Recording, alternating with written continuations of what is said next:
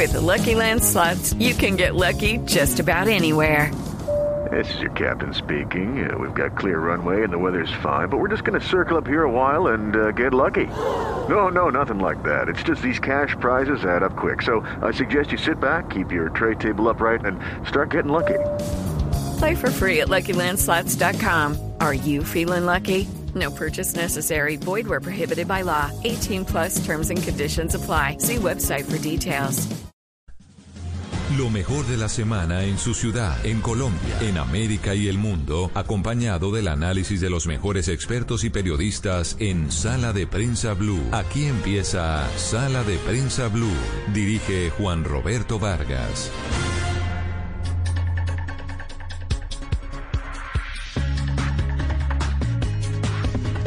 Muy buenos días, como siempre es un gusto saludarlos. Estamos hoy en eh, domingo en Sala de Prensa Blue, en el último domingo del mes de mayo.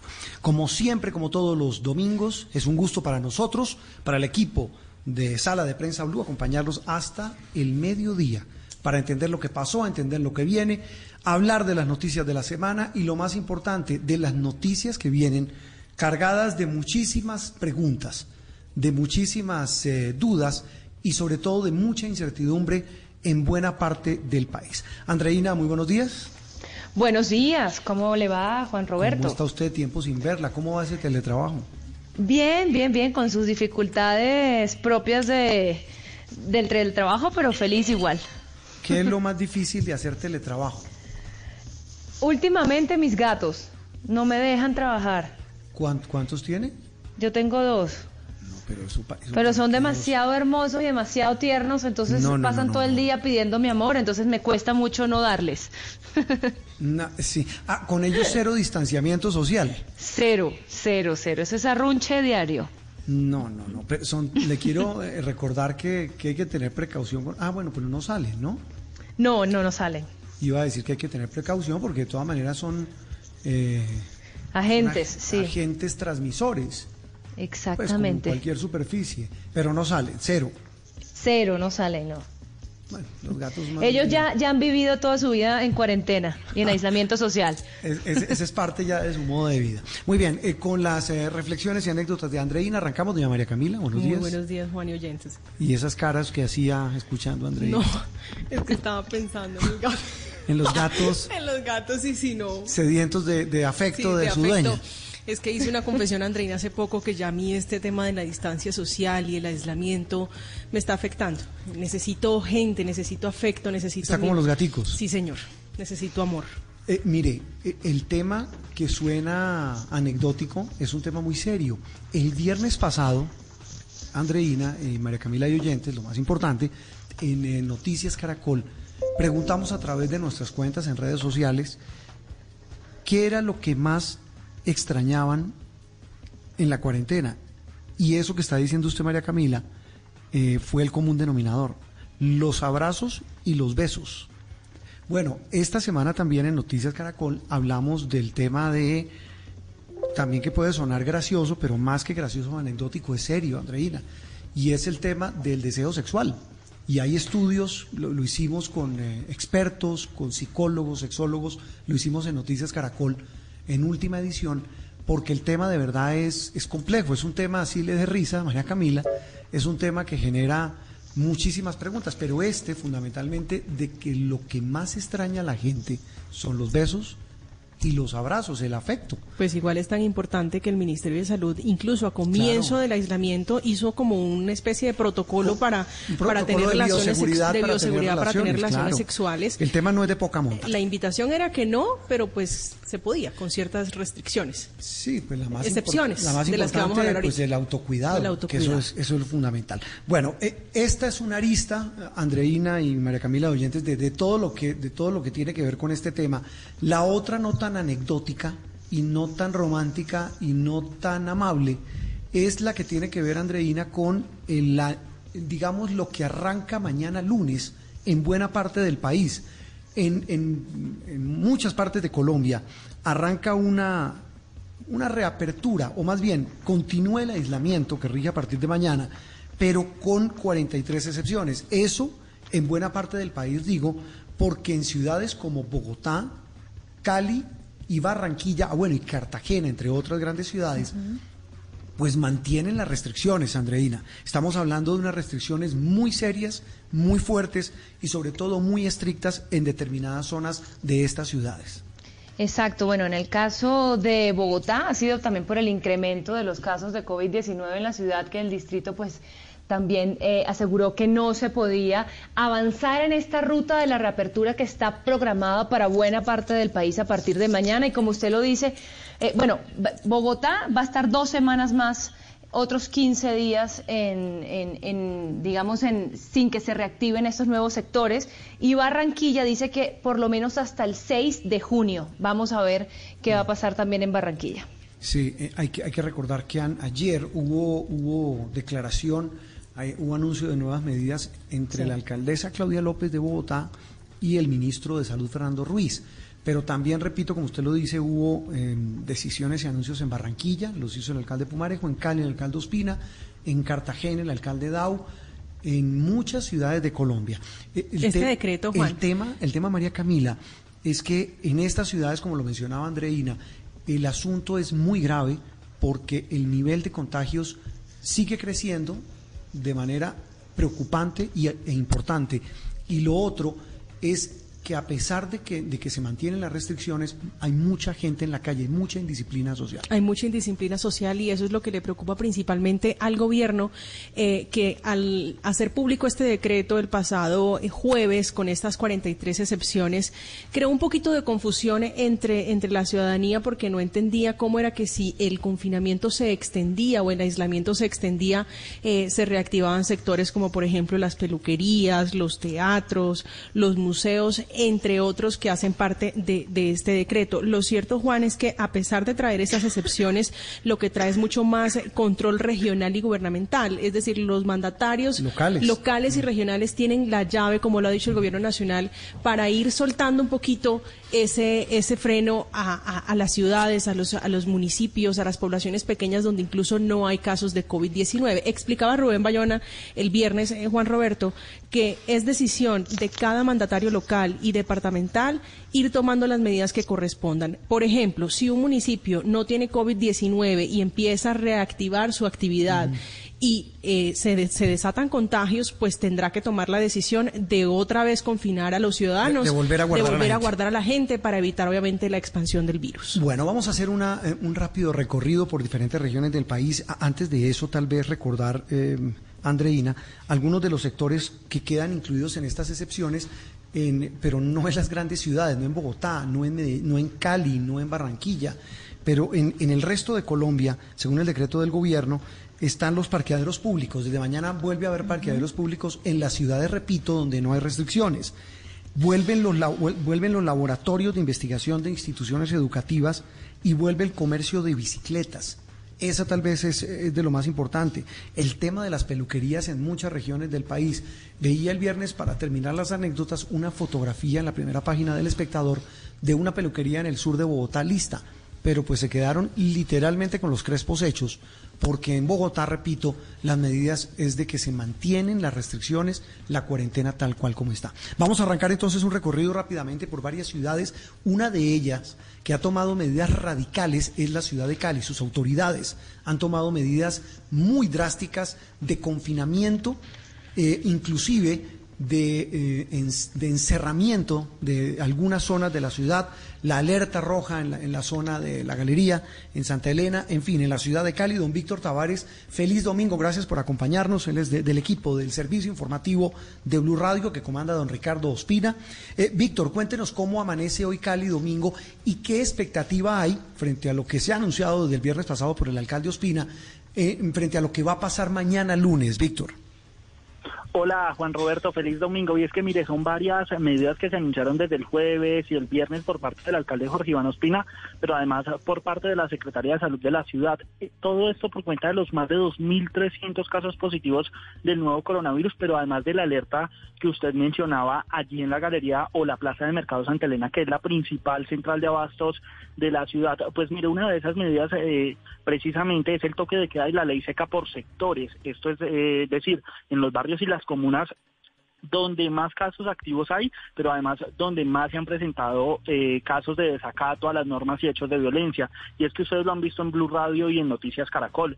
Fiestas en plena vía pública, más de 270 fiestas apagadas el fin de semana anterior y 17 homicidios que registramos durante el fin de semana y el puente festivo. También lo que usted señalaba sobre, sobre la Galería de Santa Elena, Juan Roberto, es muy importante porque este cierre por nueve días que anunció el alcalde Jorge Iván Ospina se va a dar a partir de mañana. Es decir, el principal eh, centro de abastos de la capital del Valle va a estar cerrado por más de una semana. Esto ante eh, pues la alerta por más de 76 casos positivos de coronavirus, no solo en la galería, sino en el barrio Santa Elena que está allí alrededor. Sin embargo, a pesar de todas estas medidas, Juan Roberto, pues sí se van a abrir centros comerciales, que son 22 en total a partir de mañana, pero además 12 manzanas del centro de Cali, que es uno de los lugares donde más se mueve la economía en la capital del Valle.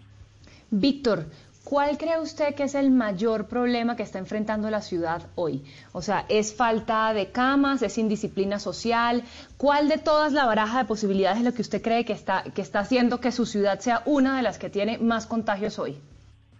Andreina, digamos que las autoridades se han venido preparando, si bien hay un número elevado de la ocupación de las camas de cuidados intensivos que las autoridades registran entre un 70 y 60% normalmente, pues en los sectores de Cali, no solo en el oriente, no solo en el distrito de Agua Blanca, sino en el sur y norte principalmente, hay mucha indisciplina. Las personas pues han empezado a salir a, salir a la calle sin las medidas de bioprotección, pero además el tema de las fiestas y de las aglomeraciones en vía pública. Las autoridades los fines de semana están apagando alrededor de 250, 270 fiestas, pero además muchas de ellas con más de 50 personas incumpliendo los protocolos.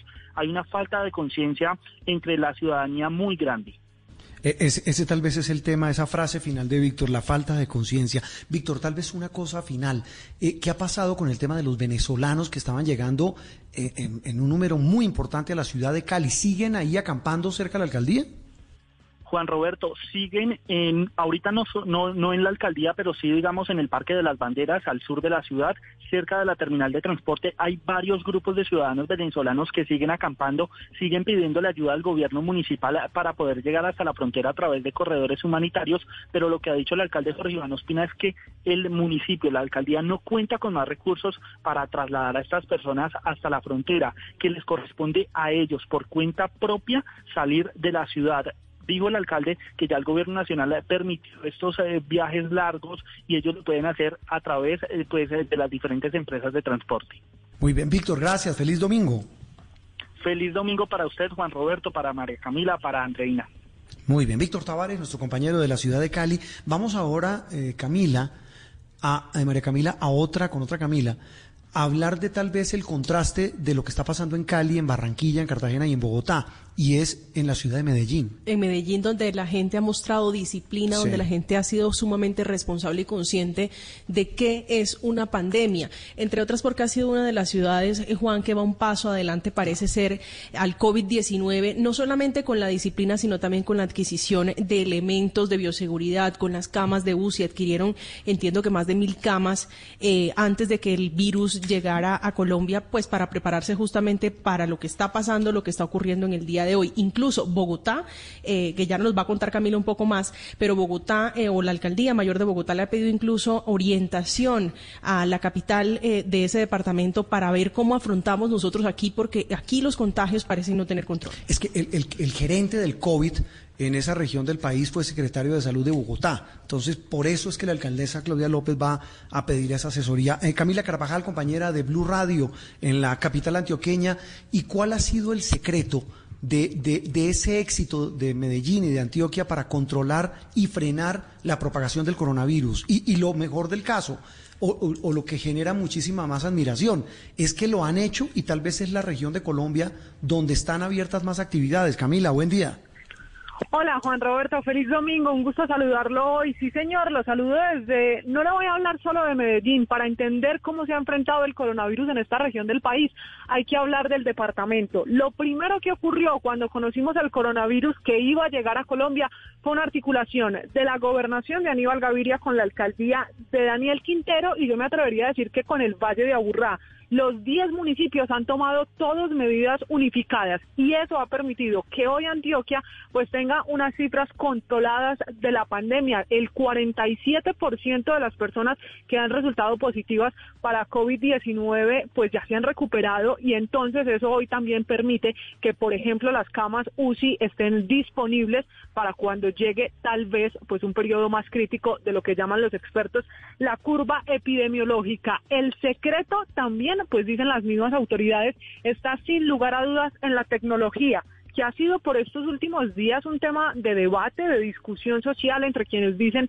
tengo que dar mis datos, tengo que revelar, pues por ejemplo, el uso de las plataformas digitales en centros comerciales, tengo que descargar aplicaciones, pero el debate ha ido más allá porque al final los resultados son los que están dando la razón a que la gente haya entendido que hay que usar la tecnología pues para salvar vidas. ¿Qué más está pasando en Antioquia? Estamos además ahora de la reapertura total de centros comerciales, una semana exitosa de una prueba piloto en la que abrieron tres centros comerciales, como ya lo han visto además en Noticias Caracol y en Blue Radio, pero ya está todo listo para abrir otros 27. 37 mil personas visitaron los centros comerciales en la prueba piloto y no se registró ningún caso de coronavirus. Las autoridades, además, esta semana que va a comenzar, van a permitir la reapertura de establecimientos en el centro de la ciudad e incluso ya las peluquerías van a poder reabrir, que era otro de los puntos en los que los paisas estábamos pendientes. Camila, mire, en Bogotá, eh, casi de manera desesperada, la administración está pidiendo consejos eh, Antioquia para enfrentar esta pandemia. Aparte de la disciplina social, que más que un consejo para la administración es para la ciudadanía, ¿qué debemos copiar en Bogotá para, para poder disminuir la cadena de contagios, para poder abrir el comercio, para poder volver un poco a la normalidad como lo están haciendo ustedes allá? María Camila, yo creo que es clave que las autoridades de salud repliquen lo que en Antioquia se llama cerco epidemiológico amplio. En todo el país, cuando aparece un caso positivo de coronavirus, se practican entre 13 y 15 pruebas de personas que estuvieron cerca del contagiado. En Antioquia, el promedio de pruebas practicadas por cada caso positivo supera los 40, entre 40 y 42. Eso ha sido clave porque se han identificado contactos que fueron muy estrechos, pero también quienes estuvieron por minutos con personas que tienen coronavirus. Entonces, mientras más pruebas puedan realizar, pues podrán además detectar más rápido casos de coronavirus. Eso es uno de los factores que en Antioquia ha permitido controlar la curva epidemiológica. Y rápidamente otra cosa para copiar en varias regiones del país. Se hizo el piloto en Antioquia y funcionó es que los pacientes que están aislados porque tienen coronavirus los están atendiendo en las casas. No hay necesidad de ir a las clínicas y se está haciendo el ensayo de practicar y llevar sonidos, pero también oxígeno con oxígeno en las casas están evitando que se propague el coronavirus. Son además los epidemiólogos los que han dicho que mientras la atención de los ventiladores se haga en las mismas casas, pues van a colapsar más tarde los sistemas de salud si en algún momento llegan a hacerse. Eh, Camila, gracias. Feliz resto de domingo. Feliz domingo para usted y para los oyentes. Camila Carvajal con el muy completo recuento del secreto de los paisas para controlar la propagación del COVID. Vamos ahora a Barranquilla, una ciudad que también ha tomado medidas para aplazar la apertura de buena parte de los sectores eh, productivos que en otras regiones del país sí se van a reabrir a partir de mañana. Daniela Mora, nuestra compañera de Blue Radio en la capital del Atlántico. Daniela, la expectativa, buenos días, feliz domingo, para este lunes de lo que pase eh, con base en las decisiones que han tomado las autoridades locales. Juan Roberto, feliz domingo, así es, sí señor, y en efecto, pues por ser el Departamento del Atlántico el que concentra el 13% de todos los casos positivos a nivel nacional, incluyendo pues la ciudad de Barranquilla, tenemos hasta la fecha más de 1.500 casos positivos. Eh, la activación económica en nuestra ciudad se tardará un poco más. Se prevé que pueda ser a partir del 6 de junio, pero ese día, pues hay que decir que solamente se va a evaluar la posibilidad, porque todo depende, pues, al avance de la enfermedad y del contagio aquí en nuestra ciudad. Eso quiere decir, Juan Roberto, que por lo menos para mañana y hasta el próximo sábado los centros comerciales en su totalidad en toda la capital del Atlántico permanecerán con sus puertas cerradas. Esto pues podría decirse que es una de las medidas más fuertes que ha adoptado el alcalde Jaime Pumarejo y todas las autoridades pues, locales en la ciudad son muy similares a las que también se han adoptado en el departamento, pero por supuesto esto no quiere decir que se hayan detenido y las autoridades continúan adelantando pues labores para habilitar todos los sectores económicos cuanto antes. Hay que decir que pues han dispuesto de una plataforma para que todas las empresas puedan inscribir allí sus protocolos de bioseguridad. Hasta el momento eh, contamos que se han inscrito cerca de 6.000 empresas, incluyendo pues sus 150.000, 200.000 empleados en toda la ciudad. Pero bueno, hay que decir que lastimosamente, Juan Roberto, en Barranquilla los casos van en aumento. Esto, pues, de acuerdo con las autoridades, se atribuye principalmente nuestra ciudad recibe gran parte de los empleados. Hey guys, it is Ryan. I'm not sure if you know this about me, but I'm a bit of a fun fanatic when I can. I like to work, but I like fun too. It's a thing. And now the truth is out there. I can tell you about my favorite place to have fun. Chumba Casino. They have hundreds of social casino style games to choose from with new games released each week. You can play for free anytime, anywhere, and each day brings a new chance to collect daily bonuses. So join me in the fun. Sign up now at ChumbaCasino.com. No purchase necessary. BGW. Void were prohibited by law. See terms and conditions. 18 plus. Estamos ubicados en una parte central y pues nosotros recibimos a los empleados que provienen de municipios cercanos, todos los que conforman pues el área metropolitana de Barranquilla y el punto pues más álgido y en el que de pronto podría tardarse un poco más la reapertura económica sería el centro de la ciudad, pero allí pues también continúan adelantando todos los protocolos y la revisión de los mismos para activar también este sector. A esto pues le complementamos las dos medidas adicionales anunciadas por nuestro alcalde distrital que sería la extensión del pico y cédula hasta el próximo 15 de junio y también hasta esta fecha, pues la aplicación de la ley seca durante cada fin de semana en la capital del Atlántico. Muy bien, Daniela Mora, gracias, un abrazo, feliz domingo. Feliz domingo, Juan. Gracias a ustedes. Saludos. Daniela Mora del equipo de Blue Radio en Barranquilla. Rápidamente, eh, saludo a Angie Camacho, nuestra compañera de Noticias Caracol en Bogotá. Las medidas, el recuento de las medidas de las últimas horas en la capital del país. Angie. Compañeros, buenos días. Pues sin duda esta es una de las medidas más polémicas, pero al mismo tiempo más drásticas que ha adoptado la alcaldesa durante todos estos meses. Y es que estamos hablando particularmente del cierre de Kennedy, una localidad que tiene un número en población de más de un millón doscientas mil personas. Básicamente en ese sentido, lo que la alcaldesa acaba de ordenar es eh, que a partir de esta medianoche y durante 14 días los habitantes entran en una especie de cuarentena estricta, es decir, solo se puede salir actividades de abastecimiento básico como alimentos, medicinas, médicas. Claro está, una persona por núcleo familiar. Van a quedar, por ejemplo, suspendidas todas las actividades deportivas, tanto para adultos como para niños. Eh, la medida incluye también, por ejemplo, suspender la reactivación económica. A excepción, hablamos, por ejemplo, de un expendio de alimentos, una droguería. Se prohíben las ventas ambulantes. Habrá servicio de transporte público, pero los vehículos particulares no podrán ingresar a la localidad para quienes trabajen dentro de las actividades ya autorizadas, como es el caso de la construcción y la manufactura, que en Bogotá están activos al 100%, pues durante estos 14 días deberán apartarse de esta actividad y para eso los empleadores, lo que ha dicho la alcaldesa, la idea es que a quienes vivan en estas localidades, pues simplemente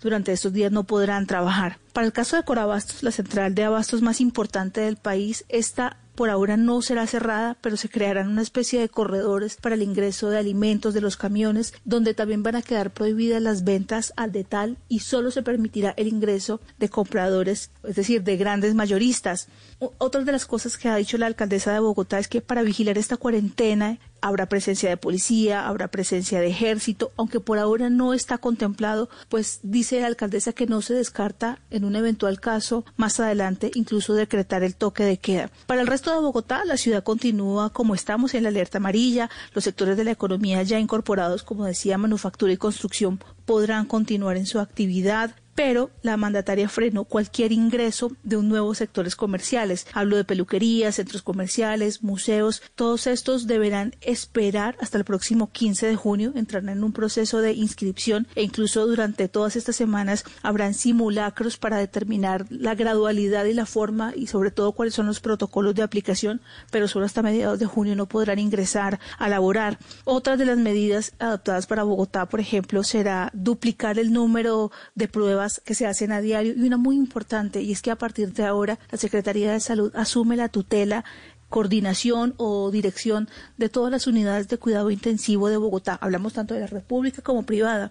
Y esto lo que significa es que será el distrito quien determine hacia dónde, hacia qué unidad, hacia qué centro asistencial será trasladado un paciente en caso de que entre en estado crítico. La alcaldesa ha recordado algo muy importante que siempre lo ha dicho, cuando las unidades de cuidado intensivo en Bogotá lleguen al 50%, toda la capital entrará en alerta naranja y en el caso de que estas ya superen el 70%, pues entraríamos en alerta roja y ya obviamente estamos hablando de medidas de restricción muchísimo más drásticas. Angie, gracias por eh, el recuento de estas medidas, las decisiones que ha tomado la alcaldía de Claudia López para enfrentar eh, la situación compleja y difícil que se vive en la capital del país. Una pausa y regresamos en instantes aquí en Sala de Prensa Blue. Estás escuchando Sala de Prensa Blue. Si es humor, Estoy vendiendo pollos cocinados, entonces todo el elenco de Bon Populi me está cobrando, me está co- me- comprando, comprando. Me está comprando, Dios mío, el espíritu de la negra me posee. Les voy a enviar presita porque Alfredo me, me separó la pechuga, a mí lo me separó la- las alas. ¿A vos te gustaría que te separen las piernas, Estevita? Las piernas tienen mucha grasa, entonces no, paso. Gracias, muy amable empresario. Uy, hablando de grasero, pasame a Jorge Alfredo, me dé el favor que quiero saludar a Alfredito. El balón gástrico de la opinión política. El monstruo de monstruos de 310, 310, 438. No, no, no en está en Blue Radio. Doctora enfermanda, ¿qué se puede hacer cuando el colon está irritado? No me cansaré de repetir, insisto, ojo, cuando el colon está irritado hay que decirle que se calme y que cuente hasta 10. Si tiene alguna molestia intestinal... Voz Populi, de lunes a viernes desde las 4 de la tarde. Si es humor, está en Blue Radio, la nueva alternativa. En tiempos de crisis, existen seres con almas poderosas que se convierten en héroes de nuestra historia. En Organización Solarte, queremos dar gracias a cada uno de nuestros colaboradores por superar sus miedos, arriesgándolo todo para entregar cada día no solo alimentos de primera necesidad a toda Colombia, sino también la esperanza de que todo va a estar bien. Porque cuando la bondad se pasa en la comida, el amor es el alimento. En Organización Solarte, trabajamos pensando en usted. Dígale no a las noticias falsas.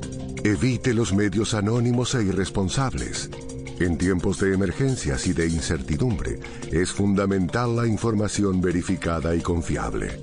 Los medios de comunicación formalmente establecidos, por su profesionalismo y responsabilidad, son el antídoto más eficaz contra las noticias falsas y la desinformación. Infórmese por la radio y la televisión a toda hora, con los rostros y las voces que usted conoce y confía. Fue un mensaje de la Asociación Internacional de Radiodifusión, AIR. Padres con experiencia, padres nuevos, hijos únicos, con hermanos, abuelos que consienten, nietos que aprenden. Cada domingo vamos a construir un puente entre generaciones para que las familias crezcan y entre todos podamos cambiar el mundo. Generaciones Blue, un espacio del Blue Radio, con testimonios, guías, expertos e invitados que nos ayudarán a mejorar la vida en familia y las relaciones entre sus miembros. Generaciones Blue, este domingo a las 12 del día. Generaciones Blue, estamos cambiando el mundo de las familias colombianas por Blue Radio y bluradio.com. La nueva alternativa. Aquí en Sala de Prensa Blue se lo contamos de una manera clara y diferente.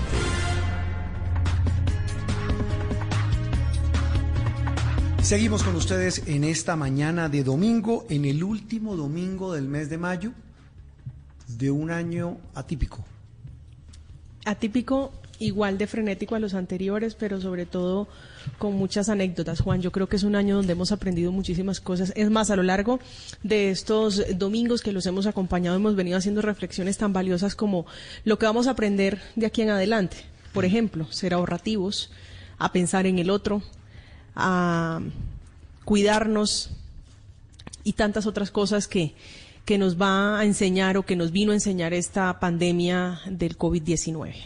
Sí, y sobre todo las lecciones que nos sigue dejando, que hombre, lo que más duele, lo que preocupa, es que muchos todavía no lo, no, no, no lo aplican. O sea, entienden la, la situación, lo que contaban los compañeros de, de Cali, de Barranquilla, aquí en Bogotá. Alguien dirá que esto es muy fácil juzgar a mucha gente que tiene que salir a buscar el sustento, cuando uno afortunadamente tiene trabajo, En fin, pero es una situación muy complicada. Estábamos eh, hablando en el primer segmento de Sala de Prensa Blue con varios compañeros del país. Nos quedaba pendiente Bucaramanga, el oriente, la capital del departamento de Santander, Boris Tejada, del equipo de Blue Radio allí en esa región del país, del oriente de Colombia. Boris, eh, ¿qué hay previsto para este lunes en la ciudad de Bucaramanga y en general en el departamento de Santander?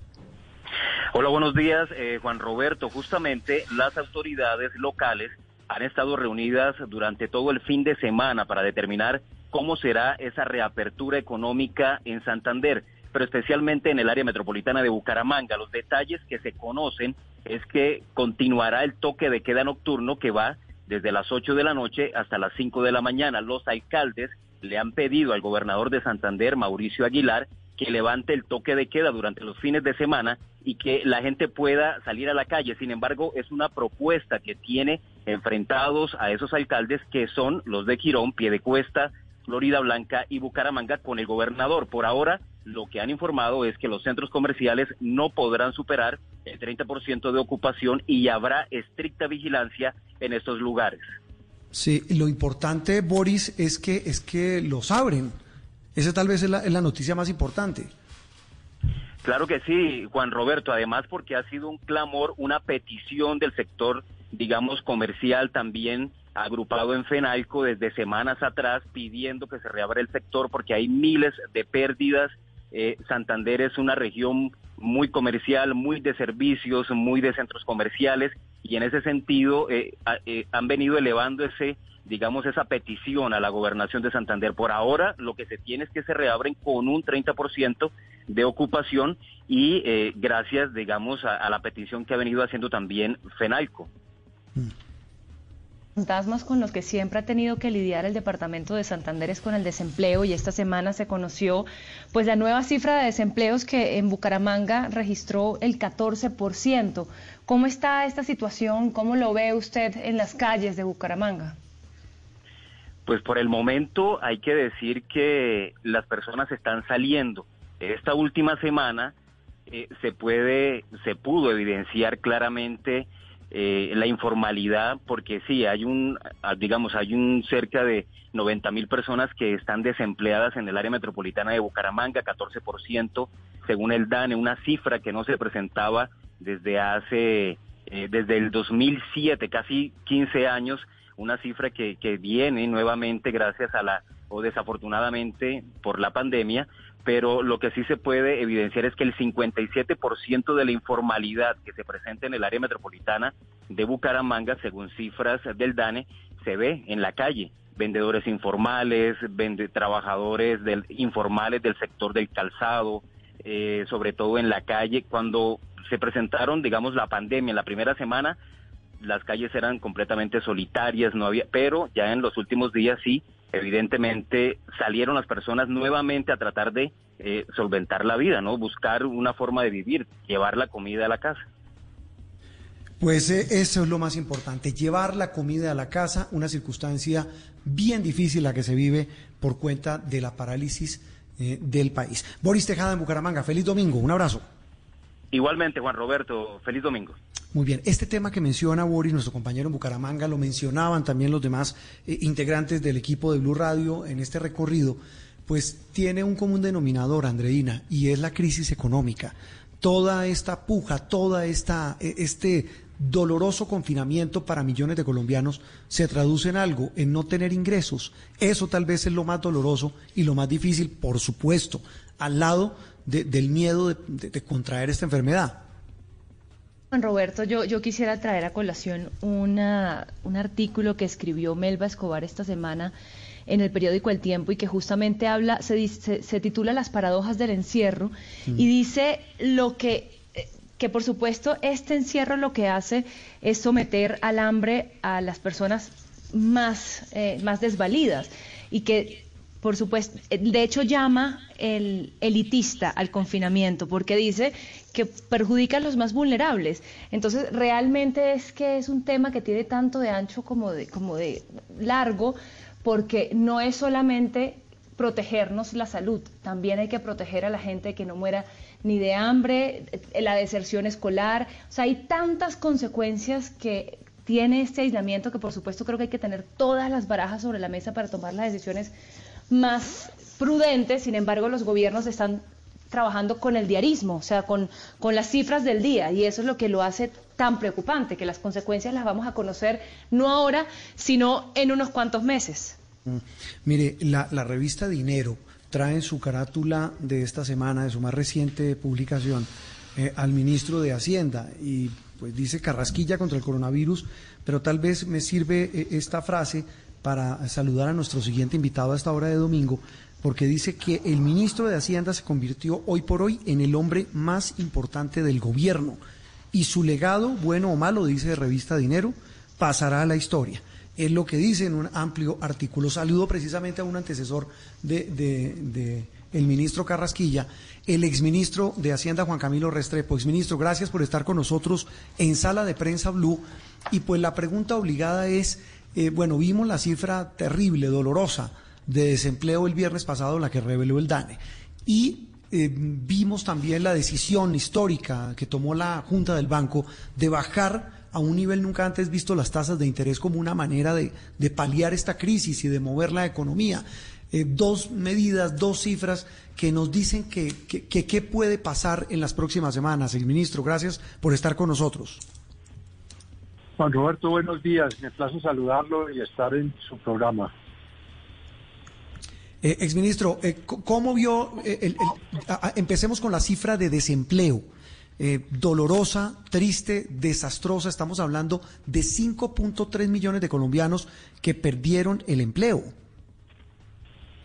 Pues unas cifras terribles, unas cifras descorazonadoras, pero desafortunadamente unas cifras que estaban ya esperadas o atendidas, porque básicamente son las cifras correspondientes al mercado del trabajo en abril, al cierre de abril.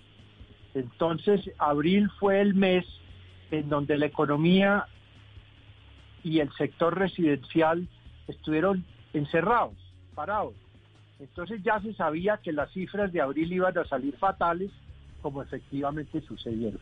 Se ha perdido prácticamente a abril un cuarto del empleo productivo que tiene el país. Eh, más de 5 millones de empleos de abril del año pasado a abril actual. Se han destruido empleos. Y las cifras de desempleo en abril altísimas, pues es decir, bordeando ya en las 13 ciudades al 20%. Eh, la gran pregunta es qué va a seguir de ahora en adelante. ¿Cómo va a seguir? ¿Cómo va a ser esa recuperación? Superado este punto, el más bajo de todos, que era el mes de abril.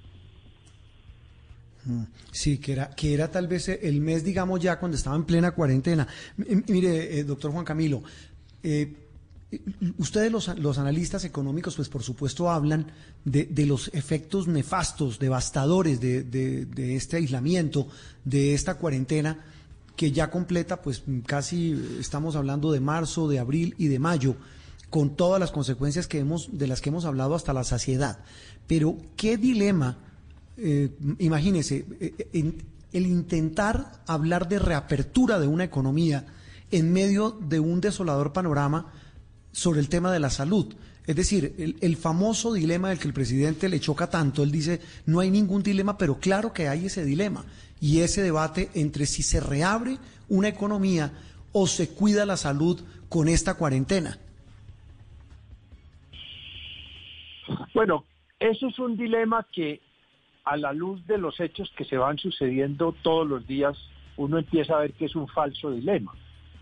Porque no podemos reabrir la economía a la brava y a la loca, creyendo que así se eh, protege la economía, cuando el riesgo es que vaya a haber una recaída y un rebrote y las ciudades se tengan que volver a encerrar sectores de ellas, como ya se está hablando en el sector de Kennedy aquí en Bogotá. De manera que yo no creo que ese sea un, dilema válido. Hay que preservar la salud ante todo, pero también la economía. Eh, el, gran punto de reflexión va a ser este, Juan Roberto. Estamos comenzando junio. En todo el mundo y aquí en Colombia estamos empezando a reabrir la economía gradualmente, como, como una olla de presión que estuvo sellada. no va a haber otra manera de recuperar el empleo que con esta reapertura gradual y ordenada de la economía y con disciplina social. Pero tiene que recuperarse el empleo porque recuperándose el empleo se recupera la actividad económica. Para hacer un sim y una metáfora, yo creo que lo que ha pasado es, imaginemos un gigantesco tren muy pesado que de pronto tuvo un frenón y se quedó quieto, como esos trenes que transportan el carbón en la Guajira, quedó en cero kilómetros. Eso fue lo que pasó en, en abril y en mayo. Se, se, apagó el tren. A, partir de junio, a partir de junio, eh, vamos a intentar es poner en marcha ese tren otra vez. Como todo tren, va a comenzar despacio, va a comenzar lentamente hasta que tome su velocidad de crucero. Eh, el éxito de recuperar la economía, de recuperar estas cifras tremendas de desempleo con que nos eh, informamos el pasado viernes, el mes de abril, va a hacer que ese tren se vuelva a poner en marcha, no hay de otra. Y eso va a ser, como todo tren pesado, un camino lento y gradual, no esperemos cosas milagrosas. Va a haber inclusive eh, empleos que nunca reaparecerán. Va a haber emple eh, empresas que no solamente entran en dificultad, sino que entraron ya en quiebras y concordatos. Pero el conjunto de la economía se irá poniendo en marcha gradualmente, la apertura y la descompresión se hace ordenadamente a partir de junio. Por eso el mes de junio es muy importante. Doctor Juan Camilo, si ya nos empezó a pasar factura el COVID-19 en materia económica, quisiera preguntarle eh, sobre las medidas que ha tomado el gobierno en ese sentido, si han sido suficientes, si han sido tardías, entre otras porque muchos sectores, incluso exministros, le han dado mucho palo al gobierno porque a pesar de todos los esfuerzos, a pesar de todos los recursos e incluso con deuda externa, no ha sido suficiente para salvar justamente empresas, empleos que usted ya dice no van a aparecer después de, superar, de superada la crisis. No van a, aparecer, a reaparecer algunos. Lo importante es que la mayoría reaparezcan en el curso, digamos, del segundo semestre de, este año. Yo creo que las medidas en, en el fondo han sido acertadas, pero nuevamente haciendo un sims, haciendo un sims, lo que hemos hecho hasta el momento, para utilizar el lenguaje también de moda, es darle los primeros auxilios a los heridos. Los heridos son los desempleados, en las familias más pobres, en las transferencias no condicionadas, es eh, ponerse un poco al día en las platas de la salud que estaba debiendo. Son los, la economía y el empleo han recibido los primeros auxilios para que no se mueran en la calle. Ahora lo que viene es qué vamos a hacer para revigorizar y volver a alentar el paciente ya le, se le dio una ayuda de boca a boca con estas ayudas inmediatas. El gobierno ha recibido de parte de lo que se llama la Comisión de la Regla Fiscal la autorización para endeudarse hasta 16, hasta hasta 6.1% del PIB, eh, que son unos 60 eh, billones de pesos.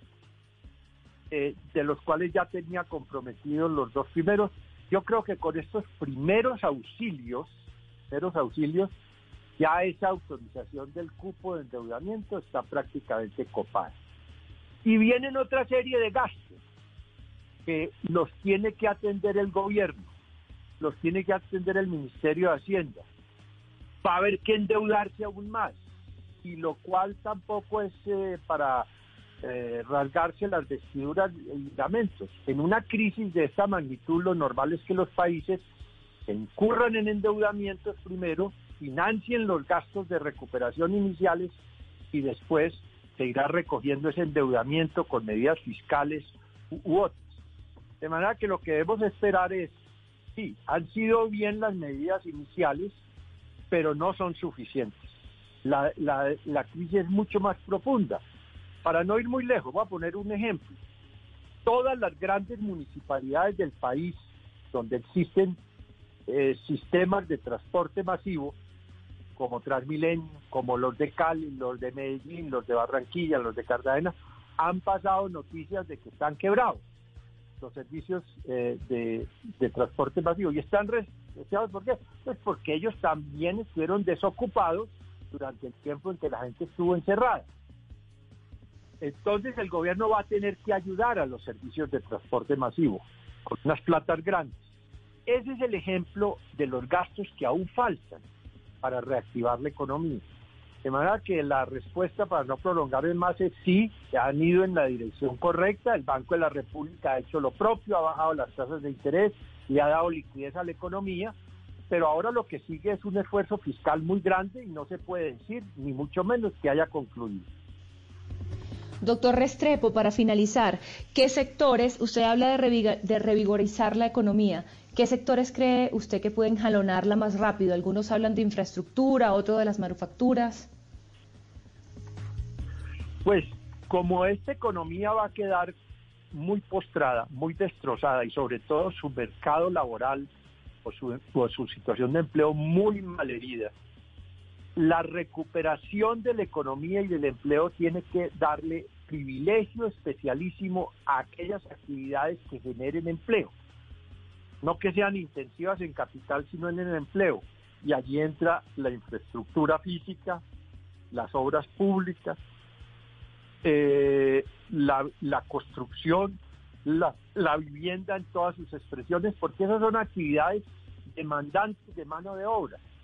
Entonces, el país en el programa de gasto público que tiene que diseñar, ya debe estarlo haciendo, el presupuesto del año entrante hay que presentarlo al Congreso en los primeros 20 días de cada legislatura a partir del próximo 20 de julio, tiene que tener unos programas de inversión, llamémoslo así, post pandemia. ¿En qué es que vamos a invertir tensamente después de la pandemia? Entonces, la, la respuesta sería en todos aquellos programas desde vías terciarias para la agricultura hasta distritos de riego para la agricultura, para los, pueblos aislados, hasta más vivienda, más puentes, más edificios, más construcciones civiles, porque ahí es donde está el núcleo inmediato que puede responder a la eh, demanda de empleo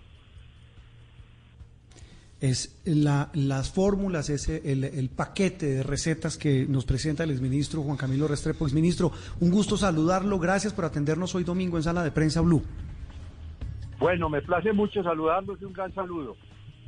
Bueno, al exministro Juan Camilo Restrepo, él, él, es experto en crisis, porque a él le tocaron dos, eh, Andreina, ya para terminar y, y, y despedir este bloque, le tocó una que fue gravísima, fue en el año 91 el apagón en Colombia cuando eh, hubo un racionamiento de energía durísimo por el nivel muy bajo de los embalses, se juntó todo, fenómeno del niño, eh, se juntó esa sequía con el bajo nivel de los embalses y a un punto que nos tocó un racionamiento y a él le tocó. Y también le tocó, eso como ministro de Minas, del gobierno de Gaviria, de César Gaviria, y en el año 98, 98-99, en el gobierno de Pastrana, de Andrés Pastrana, le tocó como ministro de Hacienda lidiar con la última gran crisis económica que tuvo Colombia, que incluso llevó a que el gobierno rescatara a los bancos, que fue cuando se creó el famoso 2 por mil, que recuerdo mucho que se dijo que era transitorio y llevamos ya pagándolo desde el 99 y ahora es el 4 por mil.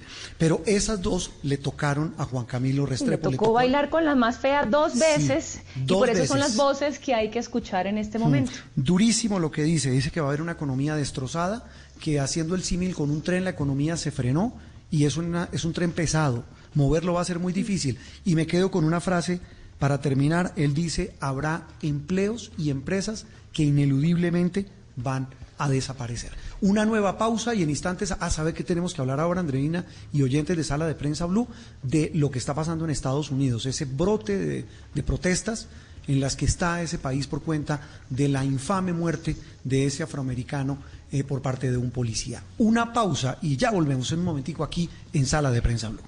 Estás escuchando Sala de Prensa Blue. A esta hora, Volkswagen te recuerda que el esfuerzo más grande ya está hecho y te invita a tener paciencia para hacer más amable la cuarentena. Son las 11 en punto, ya vienen las noticias en Blue Radio. Y a esta hora continuamos acompañándolos como siempre aquí en Blue Radio con información muy importante para todos nuestros oyentes. Volkswagen te recuerda que el esfuerzo más grande ya está hecho y te invita a tener paciencia para hacer más amable esta cuarentena.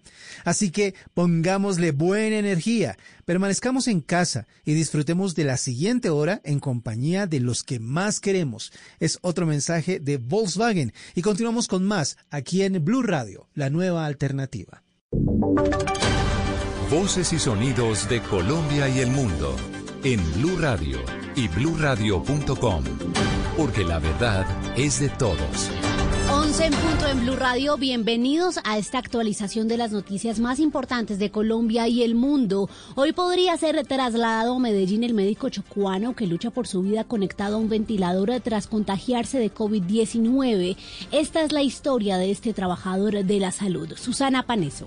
Hace pocos días, Hendel Rentería era un trabajador de la salud que atendía pacientes en el servicio médico de ginecología y en la sala de COVID-19 del Hospital San Francisco de Asís en Quibdó. Hoy es un paciente conectado a un ventilador que lucha contra el virus. Su crítica situación no ha permitido que sea trasladado a Medellín para recibir una mejor atención en una unidad de cuidados intensivos. Gloria Pino, secretaria de Salud de Chocó, dijo que hoy su estado de salud es un poco más favorable, por lo que el traslado se podría dar en las próximas horas. Está bastante delicado pero más estable que el día de ayer. La idea es que ahorita en la mañana se pueda trasladar, porque es que ayer la inestabilidad no permitía el traslado. La logística con ambulancia aérea está lista y en Medellín las clínicas León 13 Sommer y el Hospital General están dispuestos a recibir a Gendel Rentería. Susana, gracias. 11 dos minutos. Atención a esta información. La policía sancionó a tres diputados de Santander por violar la cuarentena. La excusa que dieron fue que salieron a visitar a un compañero de la Asamblea en una camioneta porque llevan más de dos meses confinados. Boris Tejada. Los diputados que fueron sancionados con un comparendo por sobrecupo en una camioneta donde iban siete personas de Bucaramanga a la Mesa de los Santos fueron Luis Eduardo Díaz, Jonathan Duarte y Alexander Medina, quienes argumentaron que iban para una reunión con un colega. Luis Eduardo Díaz, diputado, señaló. Sí, nosotros los tres diputados de la Asamblea Departamental nos dirigíamos a una reunión en esta mesa en compañía del, del, rector de un colegio, el hijo, el conductor de la camioneta, íbamos cada uno con su tapabocas. Díaz además aclaró que no hicieron la reunión por medio de internet porque la idea era visitar a un colega que lleva confinado más de dos meses sin poder salir. 11 de la mañana, tres minutos. La policía de Bogotá acaba de encontrar a una niña que había sido reportada como desaparecida el pasado 26 de mayo en el Atlántico. Damián Landines, ¿qué se sabe? ¿Cómo llegó la adolescente a la capital del país en medio de la pandemia? María Camila, la policía de Bogotá está informando a esta hora que la adolescente argumentó que fue decisión propia evadirse de su hogar, al parecer por problemas de convivencia con sus progenitores. La encontraron en un vehículo eh, particular estaba en la localidad de Santa Fe, específicamente en el barrio Mártires, centro de Bogotá. Sobre este tema habló el teniente coronel Marcel Villarte Calixto.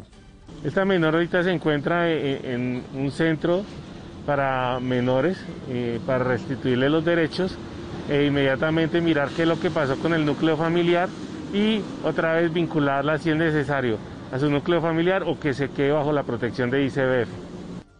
Los padres de la adolescente María Camila habían reportado la desaparición desde el pasado 26 de mayo en el municipio de Polo Nuevo, en el departamento del Atlántico, y la noticia es que la acaban de encontrar en Bogotá. También gracias. Importante trabajar en la convivencia y permanecer en casa. 11, cuatro minutos. Vamos con noticias del mundo. Dos personas muertas, decenas de heridos y detenidos, daños a patrullas de la policía en diferentes estados e incendios en locales comerciales son el saldo que dejan las últimas horas de protestas en Estados Unidos por la muerte de George Floyd. Camilo Cruz. En Indianápolis, las autoridades confirmaron que en confusos hechos, una persona murió y dos más resultaron lesionadas en medio de una balacera, aunque la policía de la ciudad no tenía mayor información.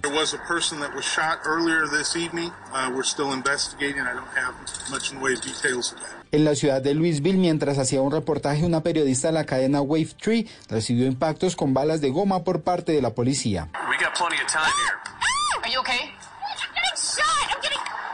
Katie, are you okay?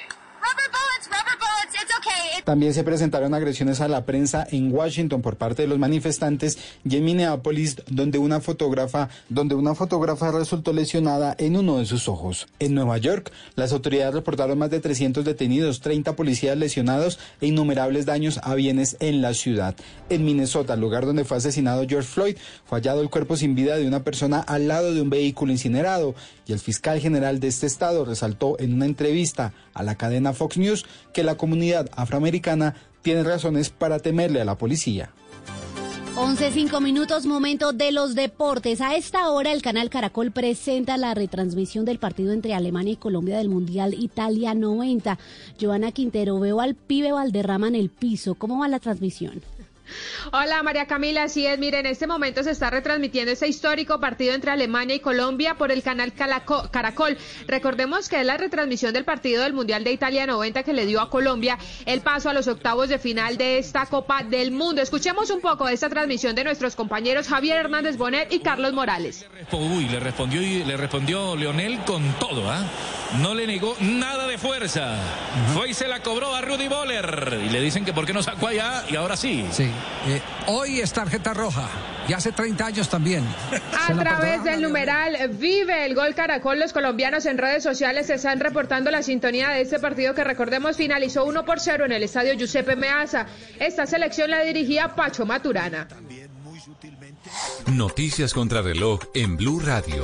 A las 11 y 6 minutos, la noticia en desarrollo. Los medios afiliados a la AMI, Asociación Colombiana de Medios de Información, acompañados por marcas del país, unificaron su identidad este domingo bajo el nombre de Colombia. Varios diarios como El Espectador, El Tiempo, El País y El Colombiano cambiaron su nombre de la primera página de sus impresos y sus portales web por el de Colombia como un mensaje de unidad en medio del momento difícil que atraviesa el país por cuenta de la pandemia de la COVID-19. La cifra, el Reino Unido registró hoy 113 muertes por COVID-19 en hospitales, residencias y domicilios, hasta un total de 38 mil fallecidos desde que comenzó la pandemia y detectó 1.936 nuevos contagios del COVID-19. Y quedamos atentos porque más de un año después del incendio que provocó el desplome de parte del techo de Notre Dame y su aguja, la Catedral Parisina reabrió este domingo su explanada, en lo que se ve como el primer paso hacia su renacimiento. Muy bien, es todo en noticias, ampliación de estas y de otras informaciones en blurradio.com. Pueden seguirnos también en Twitter, estamos como arroba. No olvide descargar en su teléfono la aplicación Corona App para estar al tanto del avance del coronavirus en nuestro país. Sigan con Sala de Prensa Blue.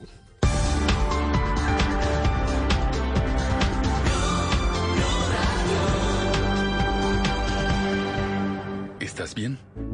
Si estás sufriendo algún tipo de maltrato, sientes miedo, tristeza o tienes alguna duda sobre tu vida sexual o tus relaciones familiares, podemos ayudarte. Entra a porquequieroestarbien.com, un centro de apoyo en línea para ti cuando lo necesites. Una alianza de la Fundación Santo Domingo y Profamilia, donde te acompañamos, te escuchamos y te ayudamos. Ingresa a porquequieroestarbien.com. Comunícate al 300-912-5231 o escríbenos a nuestro WhatsApp 320-616-2424 con el apoyo de Blue Radio. Padres con experiencia, padres nuevos, hijos únicos, con hermanos, abuelos que consienten, nietos que aprenden. Cada domingo vamos a construir un puente entre generaciones para que las familias crezcan y entre todos podamos cambiar el mundo. Generaciones Blue, un espacio del Blue Radio, con testimonios, guías, expertos e invitados que nos ayudarán a mejorar la vida en familia y las relaciones entre sus miembros. Generaciones Blue, este domingo a las 12 del día. Generaciones Blue, estamos cambiando el mundo de las familias colombianas por Blue Radio y bluradio.com. La nueva alternativa. ¿Qué es ser mamá? Ser mamá es enseñar. Es ser el centro, el comienzo y el final de la familia. Es hacer cada momento especial. Es unir las generaciones y pasar el legado. Tal como hace mucho tiempo, ella te lo pasó a ti. Super Arepa la harina para hacer arepas de las supermamás. Trabajamos pensando en usted. Hangouts, Zoom, Teams. Ahora está de moda reunirse virtualmente. Pero ¿cómo hace de falta una reunión entre amigos para una buena tardeada? Por eso vamos a reunirnos en Blue Radio para La Tardeada. Una reunión para conversar, compartir y volvernos a encontrar. Reunámonos este sábado y domingo en Blue Radio para La Tardeada con Juana Uribe, Juan Esteban San Pedro, Juan Esteban Costaín, Hernando Paniagua, Dago García y Jorge Alfredo Vargas. 5 a 7 de la tarde, Blue Radio, la nueva alternativa.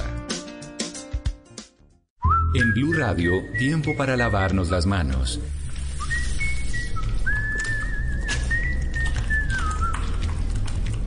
Tómate el tiempo para cuidarte y para enterarte de todo sobre el coronavirus. Síguenos en redes sociales, en bluradio.com y en todos los espacios informativos de Blue Radio. Numeral Yo me cuido, yo te cuido. Blue Radio, la nueva alternativa.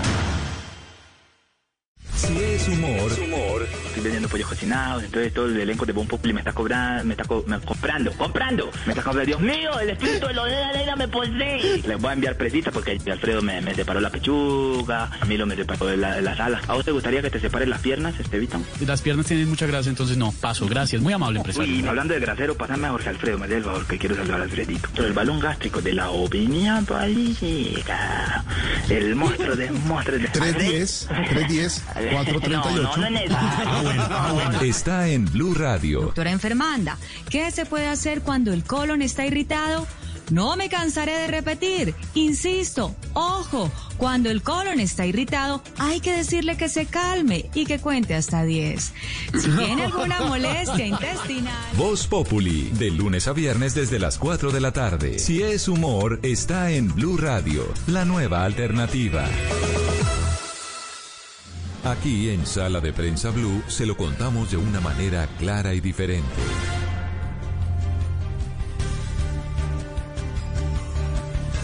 Continuamos en sala de prensa Blue para contarles de una manera clara y diferente, sobre todo nuestros invitados, es lo más importante.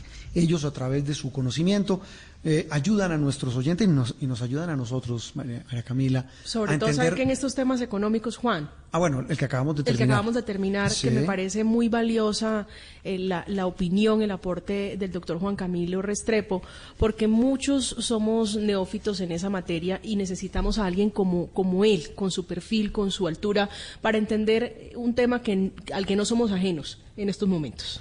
Muy bien, Eh, ah, pero digamos, de las ciencias exactas como la economía, pasemos ahora a la, a ciencia a la que hemos recurrido, que yo creo que es tal vez eh, el, de, lo, de lo más llamativo que ha ocurrido, María Camila lo comentábamos y Andreina, eh, lo comentábamos hace algunas semanas aquí en sala de prensa y tal vez también en Caracol, Noticias Caracol, que como nunca antes, y así lo han dicho los grandes medios del mundo, la ciencia se ha vuelto protagonista y quienes son científicos se han vuelto protagonistas, Andreina.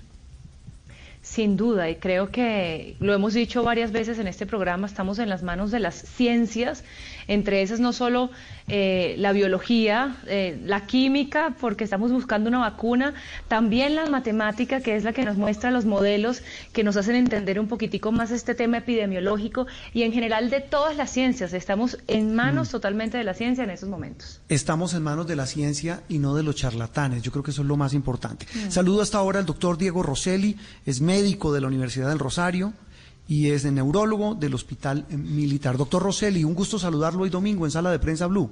¿Qué tal? Buenos días, ¿cómo está? Muy bien, doctor Rosselli. Bueno, eh, estamos viviendo una etapa definitiva para muchos, preocupante para otros, eh, eh, en torno a la manera como estamos combatiendo la propagación de este coronavirus. En Bogotá usted ya ha visto este fin de semana, doctor Rosselli, que se han tomado medidas, eh, lo que es en Bogotá, en Cali, en Barranquilla, en Cartagena, medidas para mantener el aislamiento y las restricciones de una manera muy distinta a lo que se puede ver en el resto del país. ¿Qué es lo que puede estar pasando eh, en materia de, de control de la propagación de este coronavirus, doctor Rosselli? Y se lo pregunto porque el contraste entre ciudades como Bogotá, Cali, Barranquilla y Cartagena es muy grande con lo que está pasando en la ciudad de Medellín. ¿Qué, qué, qué opinión le merece usted ese desfase y esa diferencia de, cifras y de resultados? Bueno, en primer lugar, lo que hay que tener presente es que el foco global de la pandemia se ha desplazado para este lado del mundo. ¿no? De China pasó a Europa, de ahí a Estados Unidos y ahora Sudamérica está presentando el crecimiento más grande, liderado por Brasil, pero eso no nos exime al resto de países de estar participando también en el mismo proceso. Y si uno mira la curva de Colombia, ha venido ascendiendo a nivel nacional, pues ha venido ascendiendo de una manera más lenta de lo que se esperaba, pero es claro que estamos en una pendiente ascendente. Así que el mes de junio que está por comenzar, pues va a ser eh, más, eh, más, más importante en el número de casos nuevos y seguramente de muertos también. Ahora, en cuanto a las diferencias de las, de las ciudades que usted me está planteando, eso es parte de la dinámica de la epidemia. Los focos se han concentrado en distintos lugares. Cartagena está particularmente afectada, nos lo vimos en Leticia, en Villavicencio, y otras ciudades han tenido ya sea una mejor respuesta o, una dinámica un poquito más lenta en el desarrollo de la epidemia, que no que hace que no se puedan confiar. Es el caso de Medellín o de Bucaramanga, por ejemplo. Lo que sí es claro es que cada lugar, y de eso siempre he insistido desde el principio, debe tratar de adaptar esas normas de, de, la, de, la cuarentena pues eh, a la realidad local porque no es viable mantenerla mucho tiempo y eh, a pesar de que se prolongue ahora, realmente tiene tantas excepciones que casi que solamente el que quiera quedarse en casa tiene que hacerlo. Quizás los únicos son los eh, adultos mayores, pero de resto hay muchas eh, condiciones para que la gente pueda movilizarse, que puede ser una necesidad en, en muchas ciudades también. Mire, doctor Diego, estábamos viendo las medidas que anunció en las últimas horas la alcaldesa de Bogotá en el caso específico de la capital. Y, ella vuelve, insiste, lo mismo su secretario de salud, en que junio es el mes clave del famoso pico epidemiológico. ¿Por qué? Bueno, el, pico se define como el momento en que se presente la mayor cantidad de casos y es claro que allá no hemos llegado. Eh, junio, no creo que el pico sea en junio, de pronto sea inclusive hacia julio o agosto, pero eh, junio va a ser clave para definir la pendiente o sea, el, crecimiento en el número diario de casos de la capital y del país, porque en todas partes con distinta velocidad lo estamos viviendo. Por eso las expectativas que tenemos de junio es ver si todos los preparativos que se han venido haciendo con mayor o menor éxito en unos lugares que otros, de adaptar camas para cuidado intensivo y de conseguir ventiladores, van a ser suficientes o se va a haber visto doblegado el sistema de salud. Esta semana veíamos eh, titulares que anunciaban la llamada rebelión de las canas. Me refiero a los adultos mayores, a los abuelitos que ya pasan los 70, 80 años, eh, sobre quienes ha dicho insistentemente el gobierno nacional eh, son más vulnerables al contagio con el COVID-19. Yo sí quisiera aprovechar su, presencia en este, en este espacio para que nos recordara por qué son necesarias estas restricciones para las personas que ya sobrepasan cierta edad bueno, el principal factor de riesgo en esta enfermedad es la edad, indudablemente. El, crecimiento del riesgo de enfermar y sobre todo de morir se va viendo desde los 30 años en adelante. Ya una persona de entre 30 y 39 ya tiene el doble de probabilidad de morir que, una persona menor de 30 años. Así que eh, no es solamente los mayores de 70, sino que a medida que va avanzando la edad hay que tener mayor eh, capacidad para eh, mantener el aislamiento, eh, el evitar los roces con las personas y el cuidarse de las otras maneras como los tapabocas y eso. Ahora, ¿qué tanta responsabilidad se les debe delegar o qué tan paternalista debe ser el Estado prohibiéndoles salir? Es un debate filosófico en el fondo. Es importante entender que una persona de 70 años o más que esté confirmado para coronavirus tiene casi un 50%, un caricellazo de posibilidad de morir. Eh, o por lo menos de entrar a una unidad de cuidado intensivo y pasar sus últimos días aislado e intubado. Eso hace que, que, la persona sea consciente de que tiene un riesgo de enfermar de por sí, de ocupar camas y de ser un problema para el sistema de salud y además de contagiar al resto de personas a su alrededor. Doctor Rosselli, sabemos que una parte fundamental para entender el verdadero avance de la enfermedad es la práctica de pruebas pero eh, también había leído por allí en algún lugar que la práctica de pruebas se debe hacer las mismas cada día porque si no, no se entiende bien qué se está comparando. Si un día se hace un número de pruebas y otro día otro número de pruebas, pues no se conoce bien cuál es el verdadero avance del COVID-19 en el país. ¿Es así? ¿Es un error no hacer el mismo número de pruebas diarias? No, no, no tanto el mismo número. Lo que se debe tratar de mantener es relativamente constante es el número de pruebas que salen positivas, porque el número de pruebas finalmente va a tener que ir aumentando a medida que aumenta el número de casos. Entonces, a veces las eh, críticas que le hacen a Colombia de que no se hacían suficientes pruebas comparados con otros países es porque allá la epidemia va mucho más avanzada, han tenido muchos más casos y por ende han tenido que hacer muchas más pruebas. Lo otro a tener presente es que hay una diferencia de la utilidad y del mensaje de para qué sirven las pruebas rápidas o las pruebas de PCR, que es las que ha tomado como oficiales el, eh, sistema de salud nuestro. Entonces hay que mantener constante el tipo de, de, procedimiento, el PCR como mecanismo principal, pero el número es obvio que tiene que ir creciendo a medida que vayan creciendo el número de casos. Ya Hemos pasado a los 1.200 diarios y muy seguramente en junio iremos creciendo a 1.500 y probablemente a 2.000 casos diarios. Eso no debe sorprender, no es de escandalizarse, es parte de lo que está, digamos, previsto para el desarrollo de esta epidemia. Es importante que los colombianos sepamos y los bogotanos sepamos que el problema está empezando todavía. Nos falta bastante para llegar al, famoso pico. Nos falta bastante. Eh, hablamos con el doctor Diego Rosselli, epidemiólogo, médico experto que nos habla sobre, em, repito, la interpretación que se hace de lo que viene de aquí en adelante con la propagación del coronavirus en Colombia. Doctor Rosselli, eh, tal vez un tema, lo hablábamos con el anterior invitado, el exministro de Hacienda, Juan Camilo Restrepo, de el bendito dilema, por llamarlo de alguna manera, entre salud y economía. Si nos cuidamos, la economía no se reabre y si no se reabre la economía, nos arruinamos pero si la gente sale, como usted dice, se contagia. Es decir, es un eterno dilema que realmente solamente tendría la explicación lógica de que si la gente tuviera disciplina, fuera cuidadosa, pues no, no habría ese tal dilema. Pero usted cómo ve esa, esa discusión en torno a la reapertura lenta de, de la economía y de los diferentes sectores que hoy están, que se mantienen aún eh, en parálisis. Bueno, no solo es un dilema, sino que es un dilema universal. Todos los países del mundo están enfrentados alrededor del mismo tema. Sabemos y nosotros en la epidemiología de las enfermedades infecciosas nos queda más fácil estimar el riesgo que se está corriendo por la infección, el número de personas que se podrán infectar, cuántas camas de cuidado intensivo necesitaremos, cuánta gente se morirá. De otro lado, la medición de los efectos sobre la economía de, de tener la frenada es mucho más complejo, es más difícil y se tiene incluso menos experiencia sobre eso. Todavía hay muchas incógnitas sobre cuántos finalmente serán los casos y hay de todo, desde problemas de salud mental, de violencia doméstica, hasta física, de nutrición y pasar por hambre. Yo creo que lo importante es que, que todo el mundo sea consciente que en esta enfermedad eh, somos vectores todos, todos los seres humanos tenemos el potencial no solo de enfermarnos, sino de transmitir la enfermedad. Y por ende, dentro de las limitaciones que, que uno pueda tener en la vida y dentro de las condiciones en que viva, porque si tiene que salir a buscar su sustento, e ir a pescar en el río Magdalena, entonces pues que sea consciente de que lo importante es mantener la distancia con los demás, evitar las aglomeraciones, eh, eh, usar el tapabocas, movilizarse lo menos posible pero la economía no es solamente unos indicadores por allá en lo alto, sino que es el diario vivir y la problemática que está rodeando a mucha de nuestra población más vulnerable. Así que el, dilema es bien complicado y yo creo que ni Juan Camilo Restrepo desde la economía ni nosotros desde el lado de la medicina le tenemos una solución clara.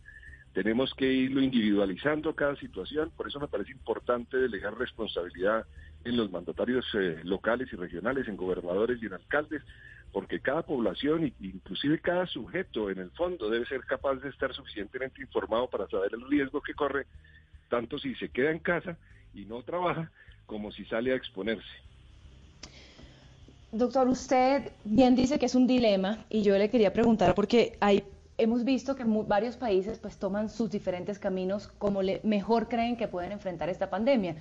Y está el ejemplo de Suecia, que es muy particular, que, dejó todo abierto, siguieron las clases en los colegios, los comercios, la vida cultural, absolutamente todo abierto, y solamente decidieron guardar a aquellos que eran vulnerables, a las personas mayores, a las personas con enfermedades, Vemos, por supuesto, que tienen muchos, muchos casos, eh, pero pues su economía está andando. Entonces, ¿usted cómo pondera esta, esta estrategia de este país, de Suecia? Bueno, en primer lugar, la economía, de todas maneras, la economía sueca, de todas maneras, también ha tenido un, un, freno, quizás no tan severo como los países que han tomado medidas de encierro, el lockdown o la cuarentena que hemos implementado nosotros, como un ejemplo en América Latina. Eh, de todas maneras, también están con el impacto que les ocasiona la enfermedad eh, directamente eh, los suecos tienen una cantidad de ventajas que les favorecía ese, ese juego, esa apuesta que están haciendo.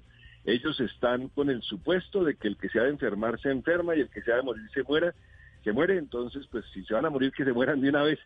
Eso es eh, sustentado por muchos en, las, en la academia, muchos de los expertos infectólogos, otros en cambio, y yo tiendo a, ser quizás eh, pecando de optimismo, que eh, soy de los que piensa que el virus se ha ido atenuando progresivamente y que si nosotros logramos mantener el aislamiento, la severidad de la enfermedad y la capacidad, la letalidad, como ya se ve en Colombia, el porcentaje de fallecidos viene claramente de para abajo en nuestras cifras.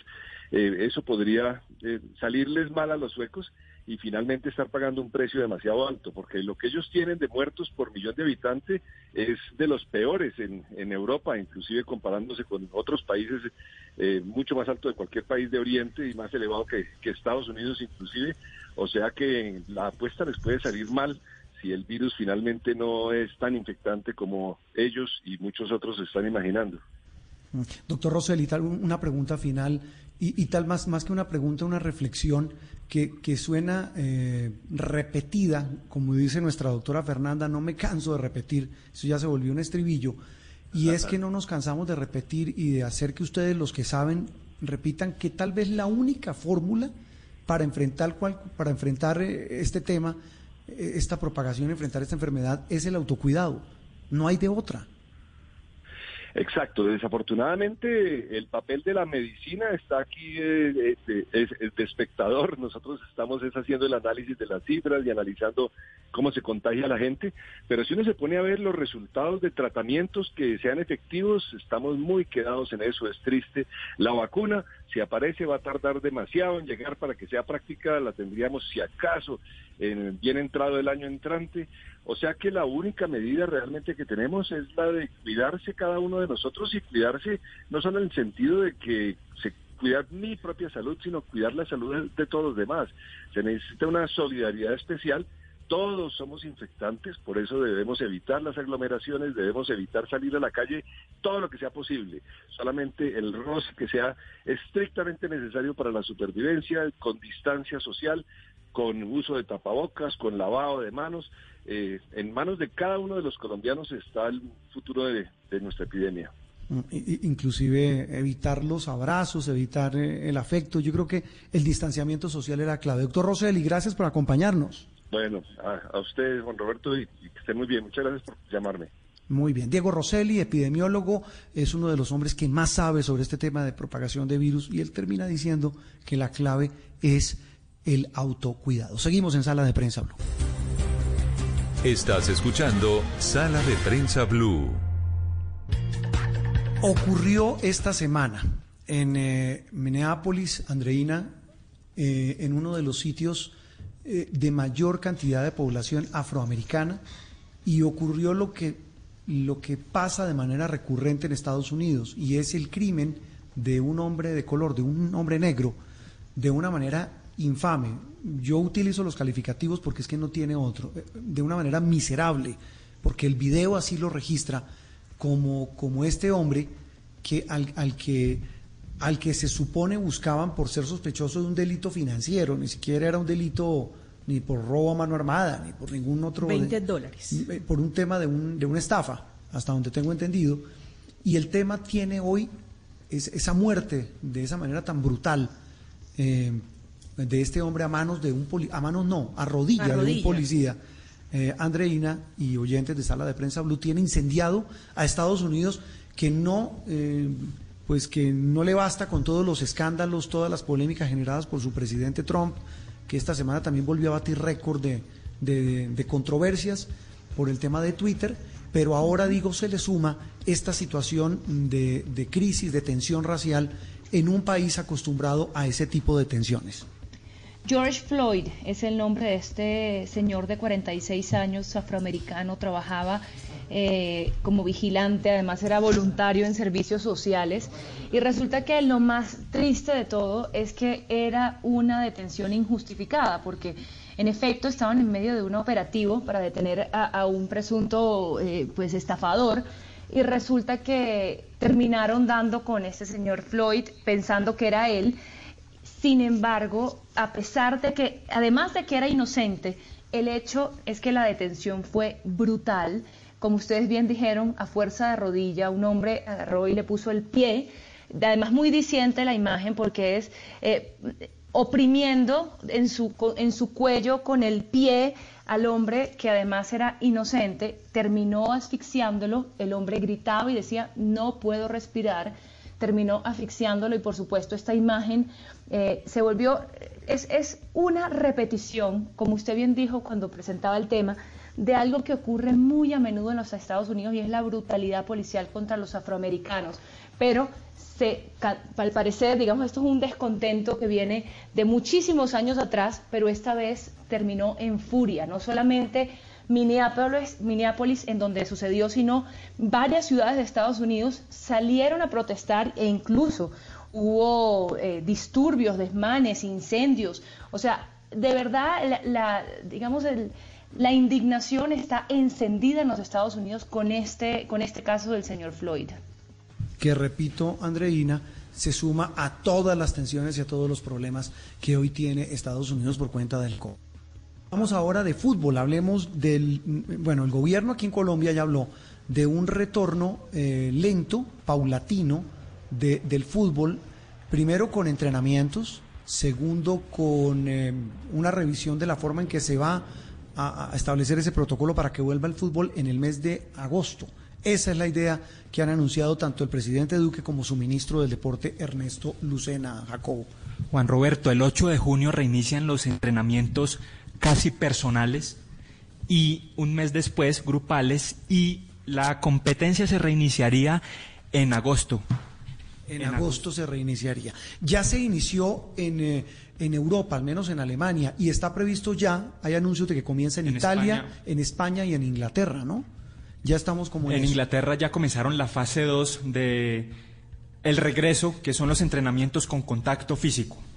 Ah, bueno, porque es que eh, sí, ahí el tema, el tema, e, e, ese, ese tal vez es el tema a, a, Andreina, María Camila, que les apasiona, les chifla el tema del fútbol.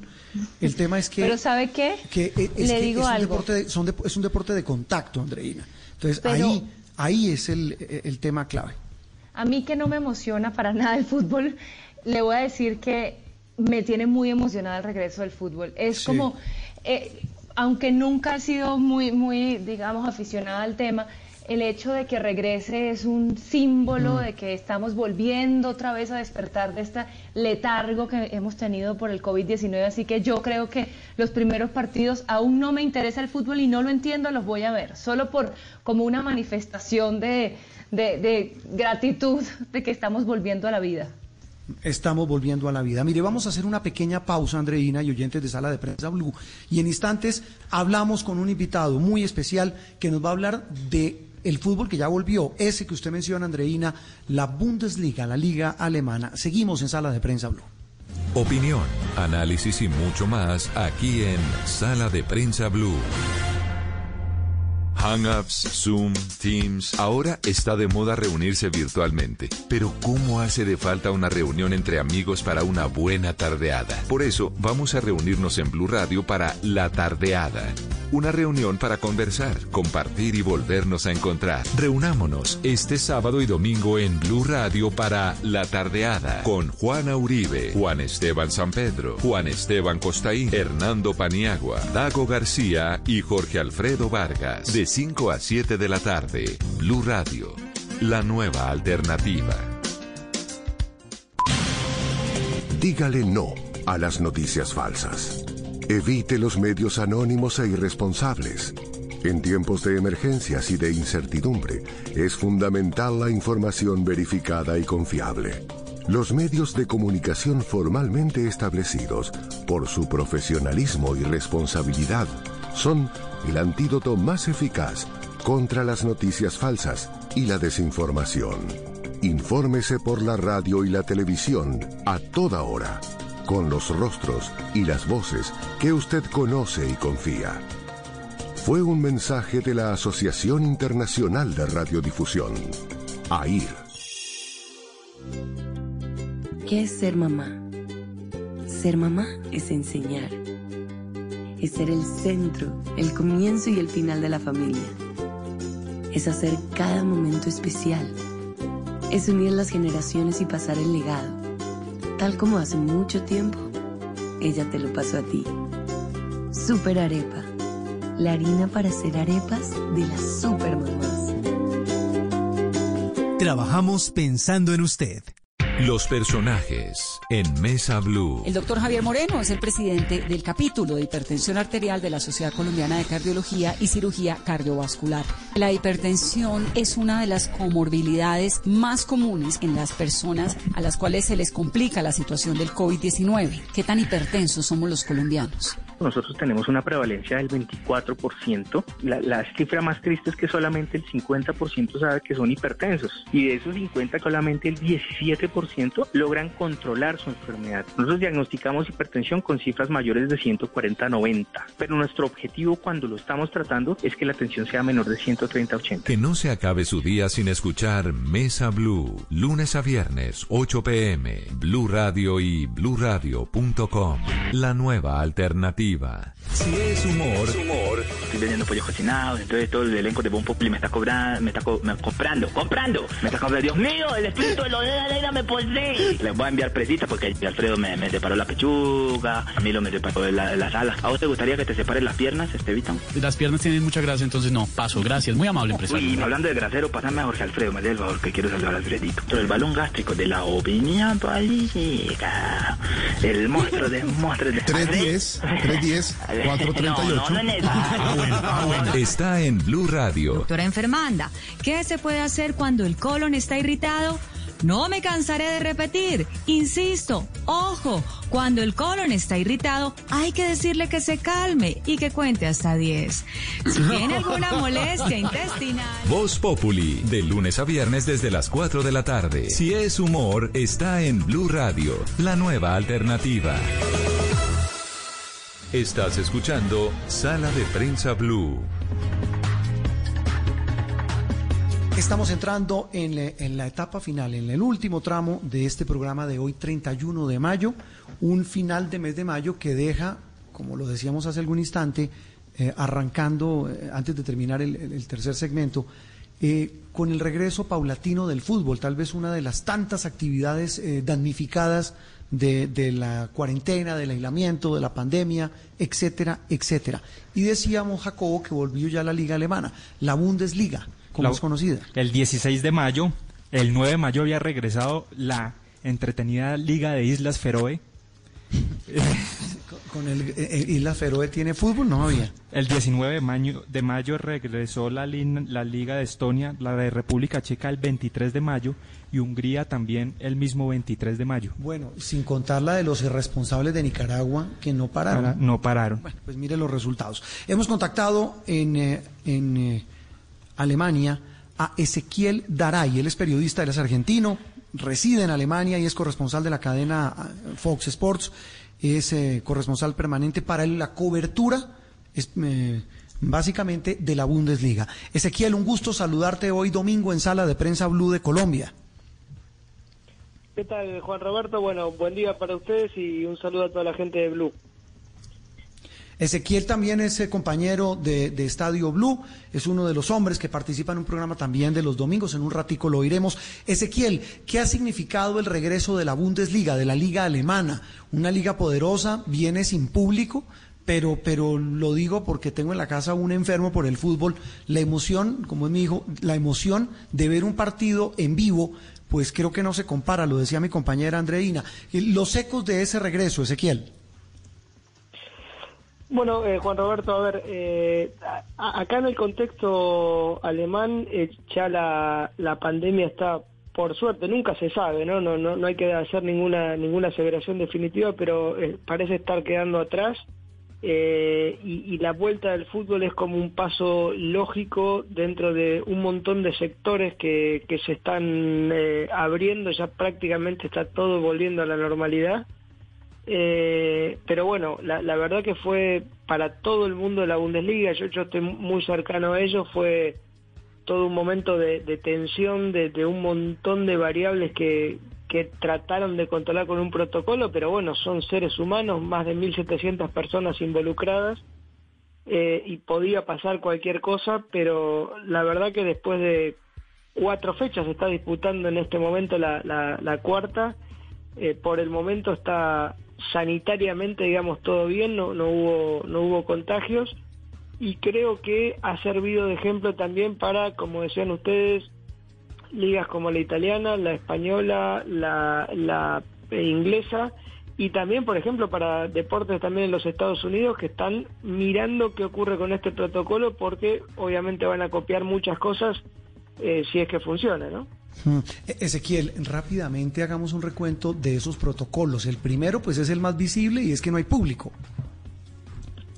Sí, bueno, a, ver, el, protocolo es extensísimo, son 60 páginas en, un alemán muy pesado eh, eh, en, las que se aborda absolutamente todo, hasta la, la, temperatura y la humedad que tienen que tener en las habitaciones los jugadores, eh, en la concentración, cómo se tienen que comportar en su casa con los amigos, eh, cuarentenas, por ejemplo, lo, los jugadores que juegan el, el sábado, el viernes por la mañana son testeados eh, sí. se, se, hacen do, dos, do, dos rondas de test por semana, una después de jugar y una justo antes de jugar.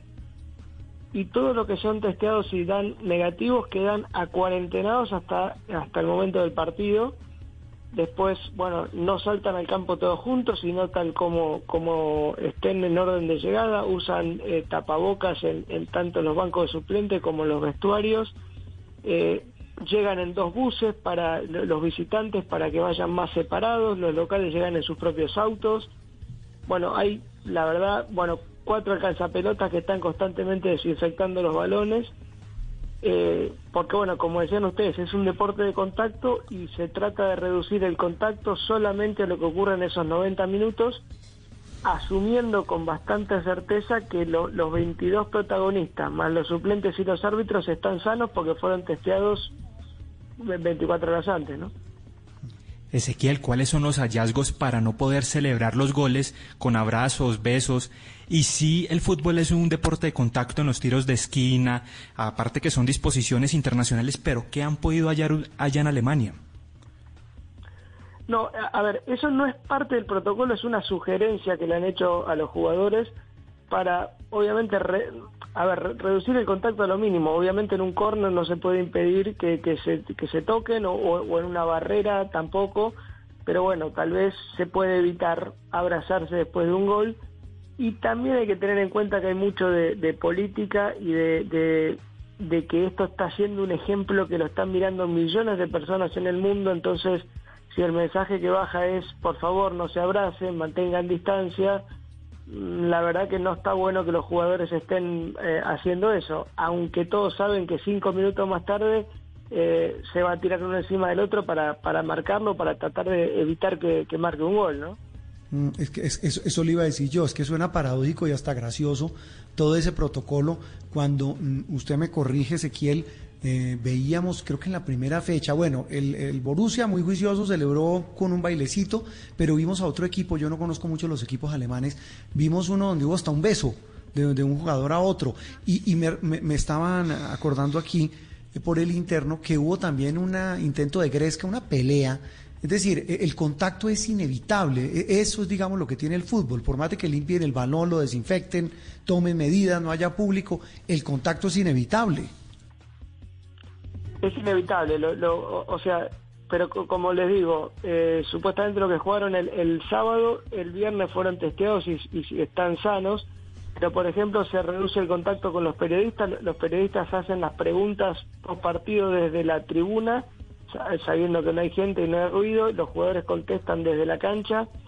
eh, no hay conferencia de prensa, son todas conferencias de prensa virtuales, eh, porque bueno, obviamente todos los periodistas y todos los, los camarógrafos no están testeados. De, de, hecho, muchas cámaras que están ubicadas, estaban ubicadas en el campo de juego, se trasladan a la tribuna. Y una cosa que hace la televisión alemana eh, en el partido de, de, anoche realmente quedó espectacular, es simular eh, el ambiente de partido como si el estadio estuviera lleno y hacer los Sí. tiros de cámara evitando las tribunas.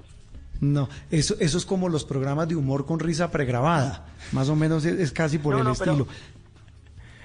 Ah, eh, creo que fue en la liga danesa que hicieron algo eh, a- aún mejor, pusieron pantallas gigantes en las tribunas con Zoom y los hinchas estaban con Zoom, que ahora somos todos expertos en Zoom, Sí. mirando el partido y sus caras estaban ahí, se veían en, en televisión.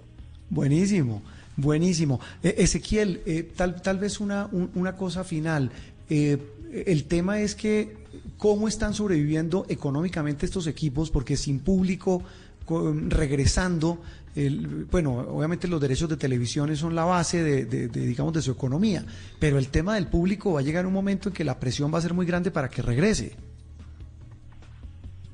Bueno, le- le- están haciendo presión para que regrese tal vez en la próxima temporada que arranca en agosto po- por, un tema también folclórico, pero la composición del presupuesto es bien distinta a la de Latinoamérica en donde pesa mucho más el valor de los tickets. A- acá es apenas el 12% del presupuesto, lo más importante era la televisión y los sponsors, y de hecho le le voy a contar una cosa maravillosa, que es cosa que pasan acá en Alemania, Sí. todos los todos los clubes le devolvieron a los hinchas los abonos porque obviamente no van a poder ir a la cancha. Claro. Los hinchas del Bayern Múnich se negaron a que le devuelvan el dinero, lo querían dejar como donación al club y el club a su vez lo donó a la tercera liga y a la cuarta como para financiar las ligas menores que obviamente son los que más lo que más lo sufren. Ah, no, es que uno con un equipo tan bueno como el Bayern, yo también lo dono. O sea, un- con un equipo así no, ah, no me daría dolor. Eh, muy distinto a lo que pasa en otras latitudes. Ezequiel, ha sido un gusto saludarlo y, y nos oímos en Estadio Blue. Sí, sí, como todos los domingos a las 3 de la tarde. Todos los domingos a las 3 de la tarde aquí por Blue Radio. Ezequiel Daray, compañero que está en Alemania, cubre para Fox Sports y para Blue Radio, para Estadio Blue, la Bundesliga. Estás escuchando Sala de Prensa Blue. Bueno, y regresamos a sala de prensa Blue. Eh, María Camila, ¿cuántas veces ve el Twitter al día? Últimamente, eh, unas todo el día. Unas todo el día. Todo el día. Cuando usted dice unas todo el día, ¿es cada cuánto? Eh, unas 12 veces por día. O sea, las 25 veces que la he visto clavada en ese teléfono, ¿cuántas Estoy ha visto viendo Twitter? unas 25 veces. ¿Qué ve en Twitter? Veo, por ejemplo, cuentas como la del presidente Donald Trump, la cuenta del presidente Iván Duque. Yo no sigo cuentas, digamos, irrelevantes para mi oficio. Siempre, digamos, lo consulto por temas laborales. ¿Escribe en Twitter? Mm, Muy poco. Últimamente se me ha dado por escribir mm, frasecitas como motivado, mo- Ah, bueno, motivadoras, digamos, motivacionales. sobre ¿opina? No. no. puede porque aquí no la dejamos. No. Ni a usted ni a ninguno Más de los colaboradores. Sí, pero más que eso, Es Juan, es, difícil. es, es muy difícil. Algunos Uno lo como hacen, periodista, yo no tengo el rol de opinar, sino de informar, entonces me abstengo Mm. de ejercer esa función en redes sociales. Y Me- por, y por supuesto supongo que sigue a los políticos, Sí. ¿sí? senadores, Columnistas. columnistas, muchos de ellos, directores de medios, incluso medios de comunicación y medios internacionales. Mire, el tema, el tema otra vez de Twitter, eh, esta semana fue noticia por lo que decíamos al comienzo del programa. eh, eh, volvió a protagonizar el presidente de Estados Unidos, que es un enfermo por el Twitter. Pero, Porque ha hecho pero arremetió contra Twitter. Sí, ha hecho ya carrera, o más bien eh, eh, puso de moda el presidente Donald Trump eh, informar todas sus decisiones a través de esta eh, red social en contra de la que arremetió, como usted bien dice, a raíz de la muerte de este ciudadano negro, como lo veníamos escuchando Andreina, porque publicó un trino que... pues según la red social viola todas sus reglas e incita a la violencia o a la criminalidad cuando dijo que iba a desplegar las fuerzas especiales, que los saqueos eh, pues eran eh, obviamente ilegales y que una vez iniciaran los saqueos eh, iba a haber disparos. Entonces la red social consideró que no se debía borrar, sino eh, etiquetar o señalar, alertándole a los... em, a los usuarios sobre su contenido y el presidente Donald Trump pues obviamente eh, entró en cólera y decidió, o más bien anunció que lo iba a cerrar, eh, ha sido una decisión que, que, criticó incluso el dueño de Facebook, bueno, ha generado todo tipo de reacciones alrededor de, de esta medida del presidente Donald Trump que incluso obligaría a que la empresa se mude a Alemania. Sí, la, la cosa es que esta, eh, este incidente, este episodio, María Camila y oyentes, revivió el debate sobre eso, sobre Twitter. Eh, sobre los controles de Twitter, sobre la autonomía que tiene esta red social, eh, lo mismo que Facebook. Claro, debates muy distintos, pero volvió a estar el tema eh, en, la, en la palestra de la opinión pública, no solo estadounidense, sino mundial. saludamos a esta hora a Mario Morales, él es periodista, muy querido colega, profesor universitario, escritor, columnista, es defensor, es defensor del televidente. Mario, un gusto saludarte hoy domingo en Sala de Prensa Blue. Juan Roberto, muy buenos días, saludo cordial, eh, muy amable por la, por la invitación, saludo cordial a todos los compañeros de mesa y a todos los oyentes en este, el último día del mes de mayo. El último día del mes de mayo, un mes que pues ha estado muy movido y termina con esta polémica, Mario, ¿qué concepto le merece, qué opinión le merece, qué lectura hace usted de esta discusión que hay en torno a los controles e inclusive en torno al cierre de una empresa como Facebook la posibilidad que planteó el presidente Trump?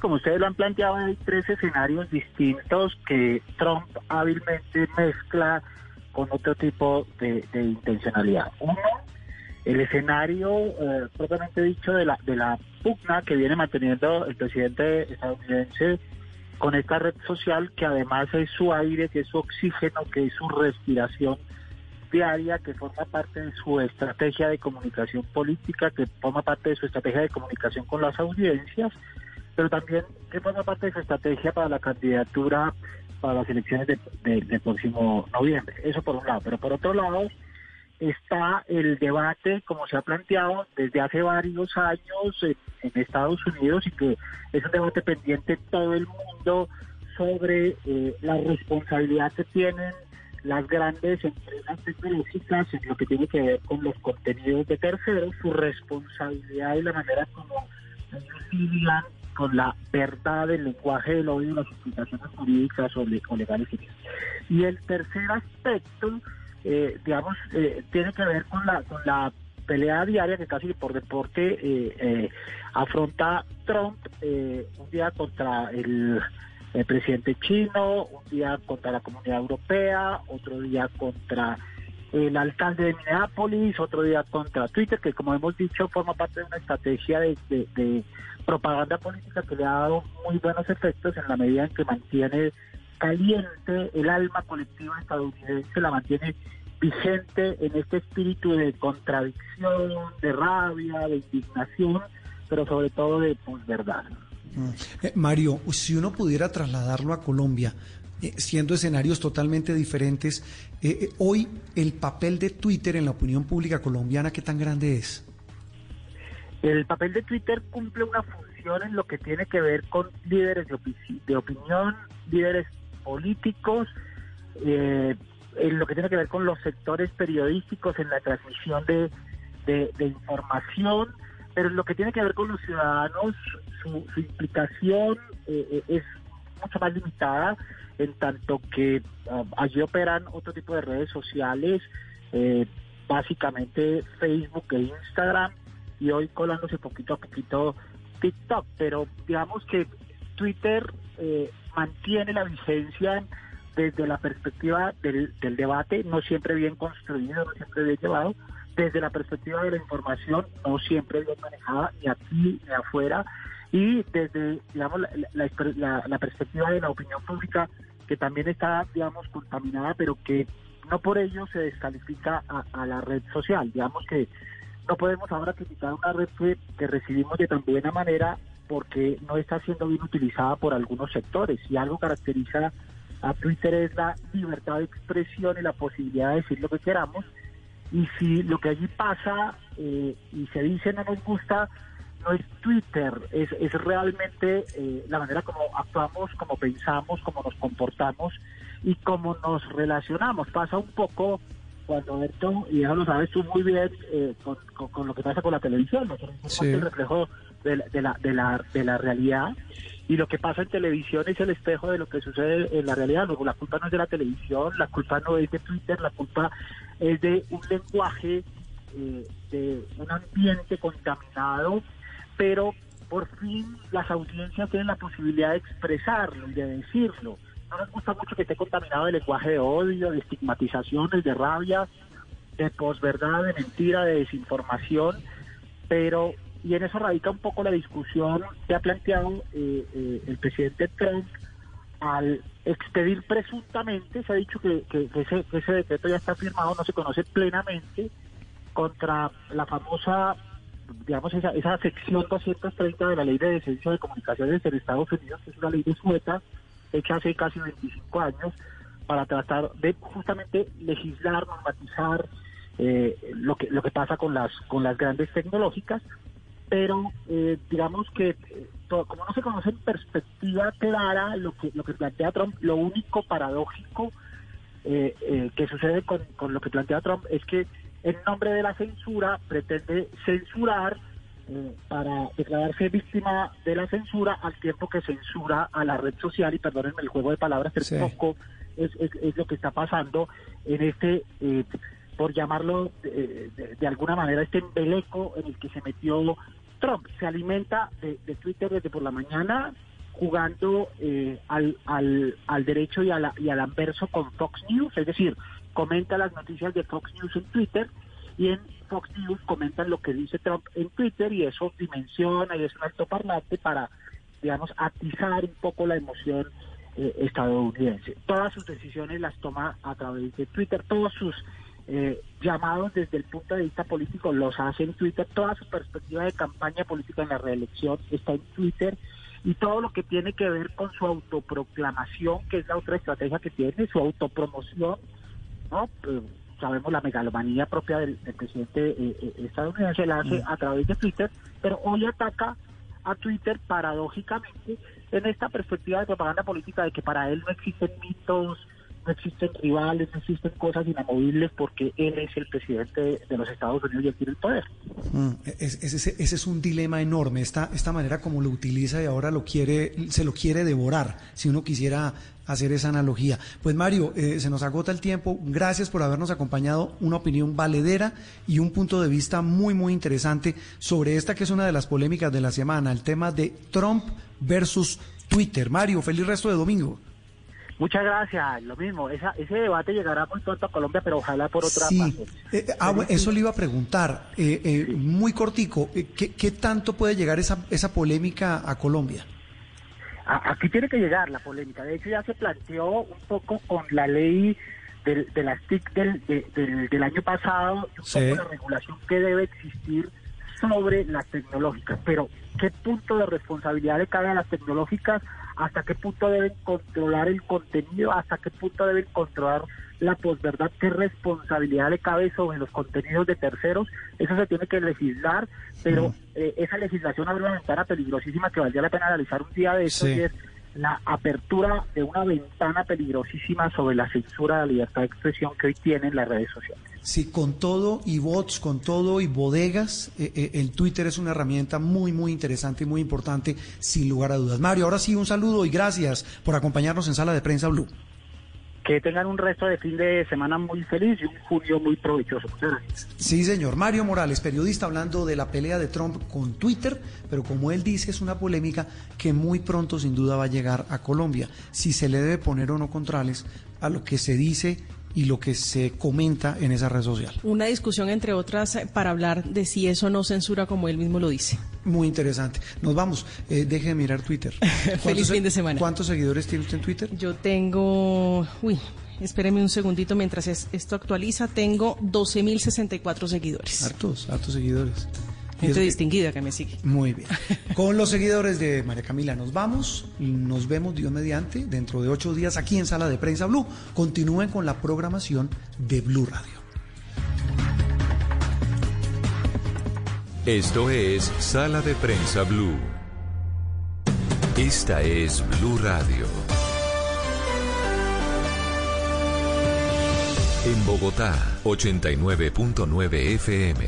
En Medellín, 97.9 FM, en Cali 91.5 FM, en Barranquilla 100.1 FM, en Cartagena 1090 AM, en Bucaramanga 960 AM, en Pereira y el norte del Valle 89.2 FM, en Tunja 103.1 FM, en Villavicencio 96.3 FM, en Armenia 89.2 FM, en norte de Santander 97.7 FM, en Neiva 103.1 FM y en Córdoba 96.0 FM. También en bluradio.com. En Facebook, Blue Radio Colombia. A través de Twitter en arroba Blue Co. Y en la señal de TDT.